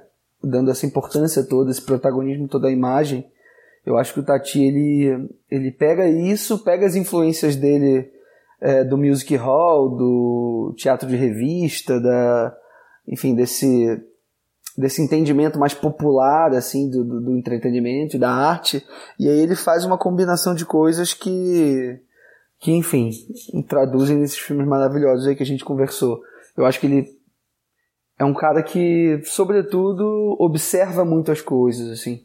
Acho que o Tati é um grande observador do cotidiano da, das das mazelas humanas sabe? Eu acho que ele é um cara muito muito observador e muito generoso também. É... E ele tem uma trajetória muito bonita, assim, uma trajetória que vai lá desde ele atuando em filmes é, com essa coisa mais pastelão, de humor muito físico e tal. E é isso, termina fazendo filmes mais complexos, passa por um playtime da vida, é, termina fazendo, quer dizer, fazendo um filme que só foi finalizado em 2002, né, que é o documentário Força Bastiat, que não sei se a gente comentou aqui, mas um documentário ali que ele registra sobre um time de futebol francês é, numa partida da, do campeonato europeu e tal, enfim. É um cara muito rico, muito completo, assim, na sua, no seu fazer cinematográfico. Eu acho que, enfim, foi um deleite, foi um prazer imenso a gente, a gente poder acompanhar, poder, poder falar um pouquinho sobre o cinema dele. Agora, meu top 3, gente, eu não sei, eu não preparei antes não, mas vou tentar fazer um aqui meio de supetão. Acho que eu colocaria em terceiro lugar o meu tio, em segundo lugar o Carrossel da Esperança e em primeiro lugar o Playtime. Mas diga lá, Pedro, encerra aí pra gente. Muito bom. Eu acho que, diferente tanto do Aronofsky quanto quando a gente falou do cinema da Lúcia e da Júlia, aqui cada top 3 foi para um lugar, né? Apesar de, claro, como a gente está falando de um diretor com uma filmografia curta, a gente vai, vai acabar se repetindo. Mas achei legal que o Fernando foi para um lado, a, a Marina foi para outro. É, você já se aproximou um pouco mais do Fernando, mas também com a, com a sua diferença, e eu também vou para outro lado completamente diferente. É, eu acho que, acima de tudo, é, fazer parte desse projeto do, do plano sequência é a gente ter contato com diferentes tipos de cinema, diferentes jeitos de enxergar o cinema e de fazer o cinema. E eu já vou começar retificando o que eu mesmo falei no começo sobre a questão da, da importância do cinema do Tati. É, olha o tanto de gente que a gente falou que de alguma forma teve influência do cinema dele ou da forma com que ele trabalha as gags e o humor dele. A gente falou de Woody Allen, a gente falou de Chaplin, a gente falou de Jerry Lewis, a gente falou do, do Shakespeare, vamos colocar, o Fernando falou do Carlos Villagrán, mas acho que dá para colocar é, de uma forma geral, os personagens criados por ele. Né? O Monty Python também tem muita influência. E só que é um cara que não é tão reconhecido. Na verdade, ele não é reconhecido quase nada.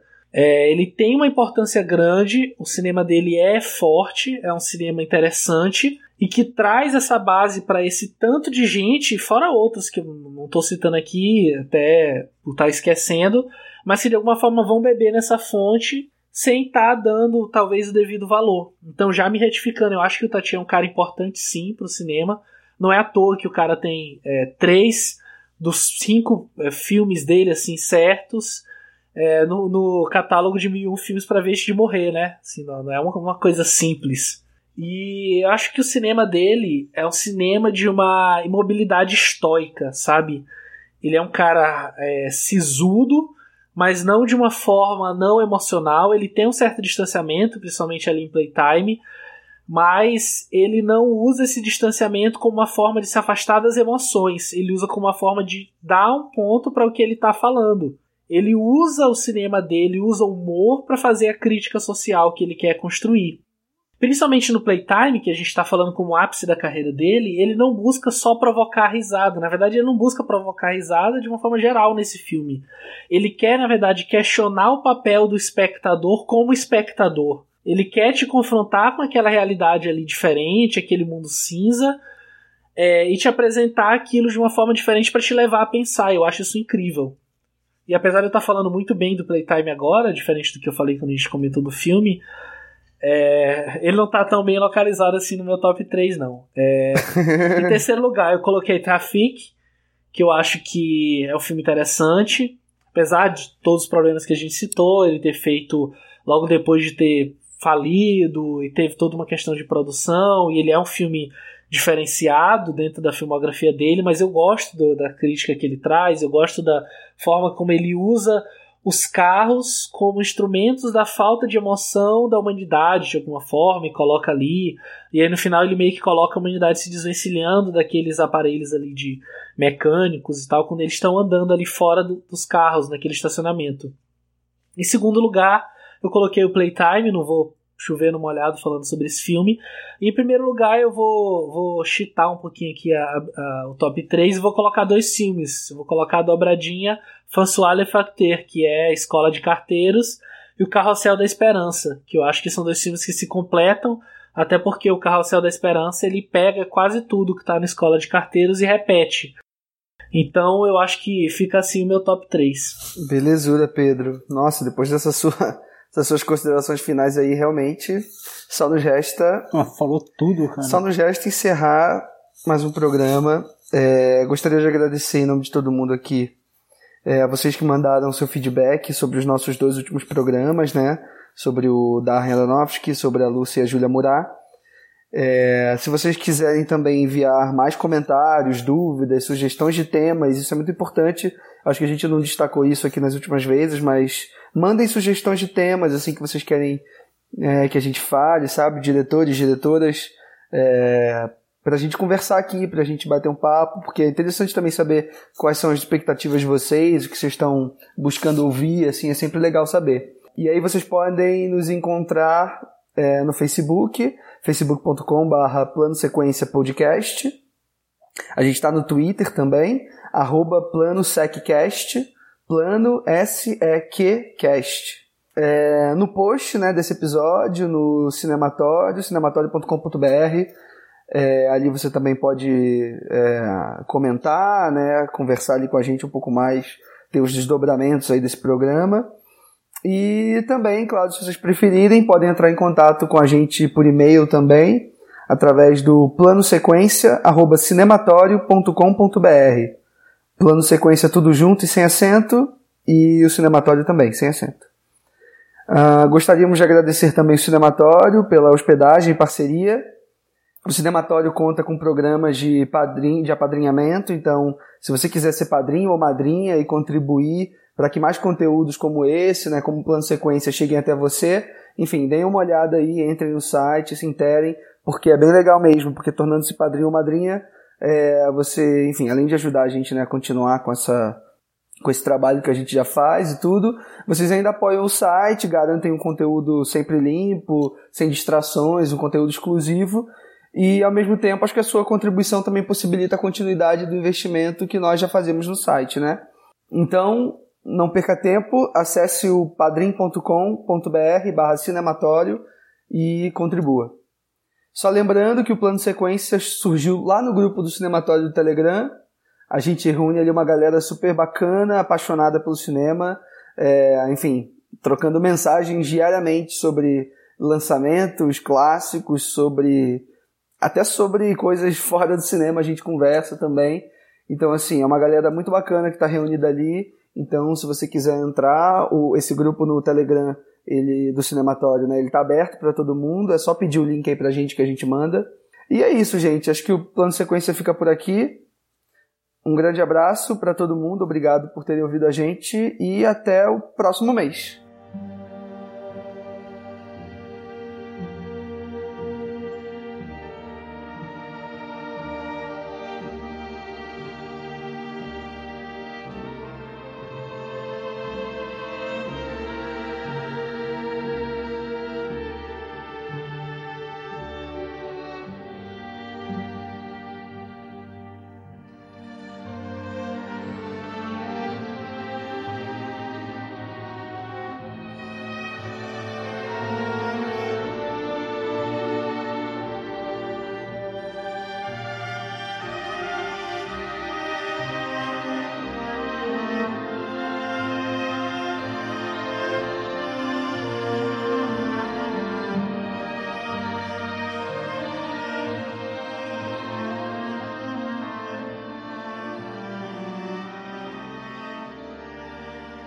Pode cortar isso daí depois, mas só, o Doug, Doug Jones do, do Lynch, lá do Twin Peaks, ele parece muito com o Mr. Hulot. Na questão de ser uma pessoa bondosa, uma pessoa que está sempre disposta a ajudar, uma pessoa sem muita fala e que trabalha muito a parte física. Eu queria ser o... Nossa, mas o Doug, o Doug ele é afetado, né, coitado? Ele é, se o Hulot ele, ele é despretensioso, o Doug é um milhão de vezes mais, né? Ele não faz ideia. Gente, ele transforma a vida das pessoas repetindo a última palavra da frase que elas falam, né? Tipo, ah, você, eu, eu fiz uma coisa errada. Aí ele fala, coisa errada. aí já dá um peso, aí já dá um peso na pessoa, né? É que o Rulo é inocente, mas o Doug é sequelado, né, gente? Pelo amor é de Deus. Ele é, ele é afetado, coitado, né? Chega a dar doses. Vamos lá. Vamos, vamos lá, vamos seguir. Mas enfim. Bom, gente, Acho que pode linkar, linkar logo com o Traffic aí, né? Que, assim como ele encerra, né, com aquele, com aquele plano do, do trânsito engarrafado, ele vai levar isso ao máximo no próximo filme, né? Que vai falar só de, de trânsito maluco mesmo. Esse título é muito bom, né? Tráfego louco. Tráfico louco, né? Tráfico louco. Tiro, porrada e bomba. É biografia do Fernandinho Beiramar, né? Tráfico, tráfico louco. As aventuras de Beiramar no tráfico louco. Ai, ai. Tradutores brasileiros, eu amo.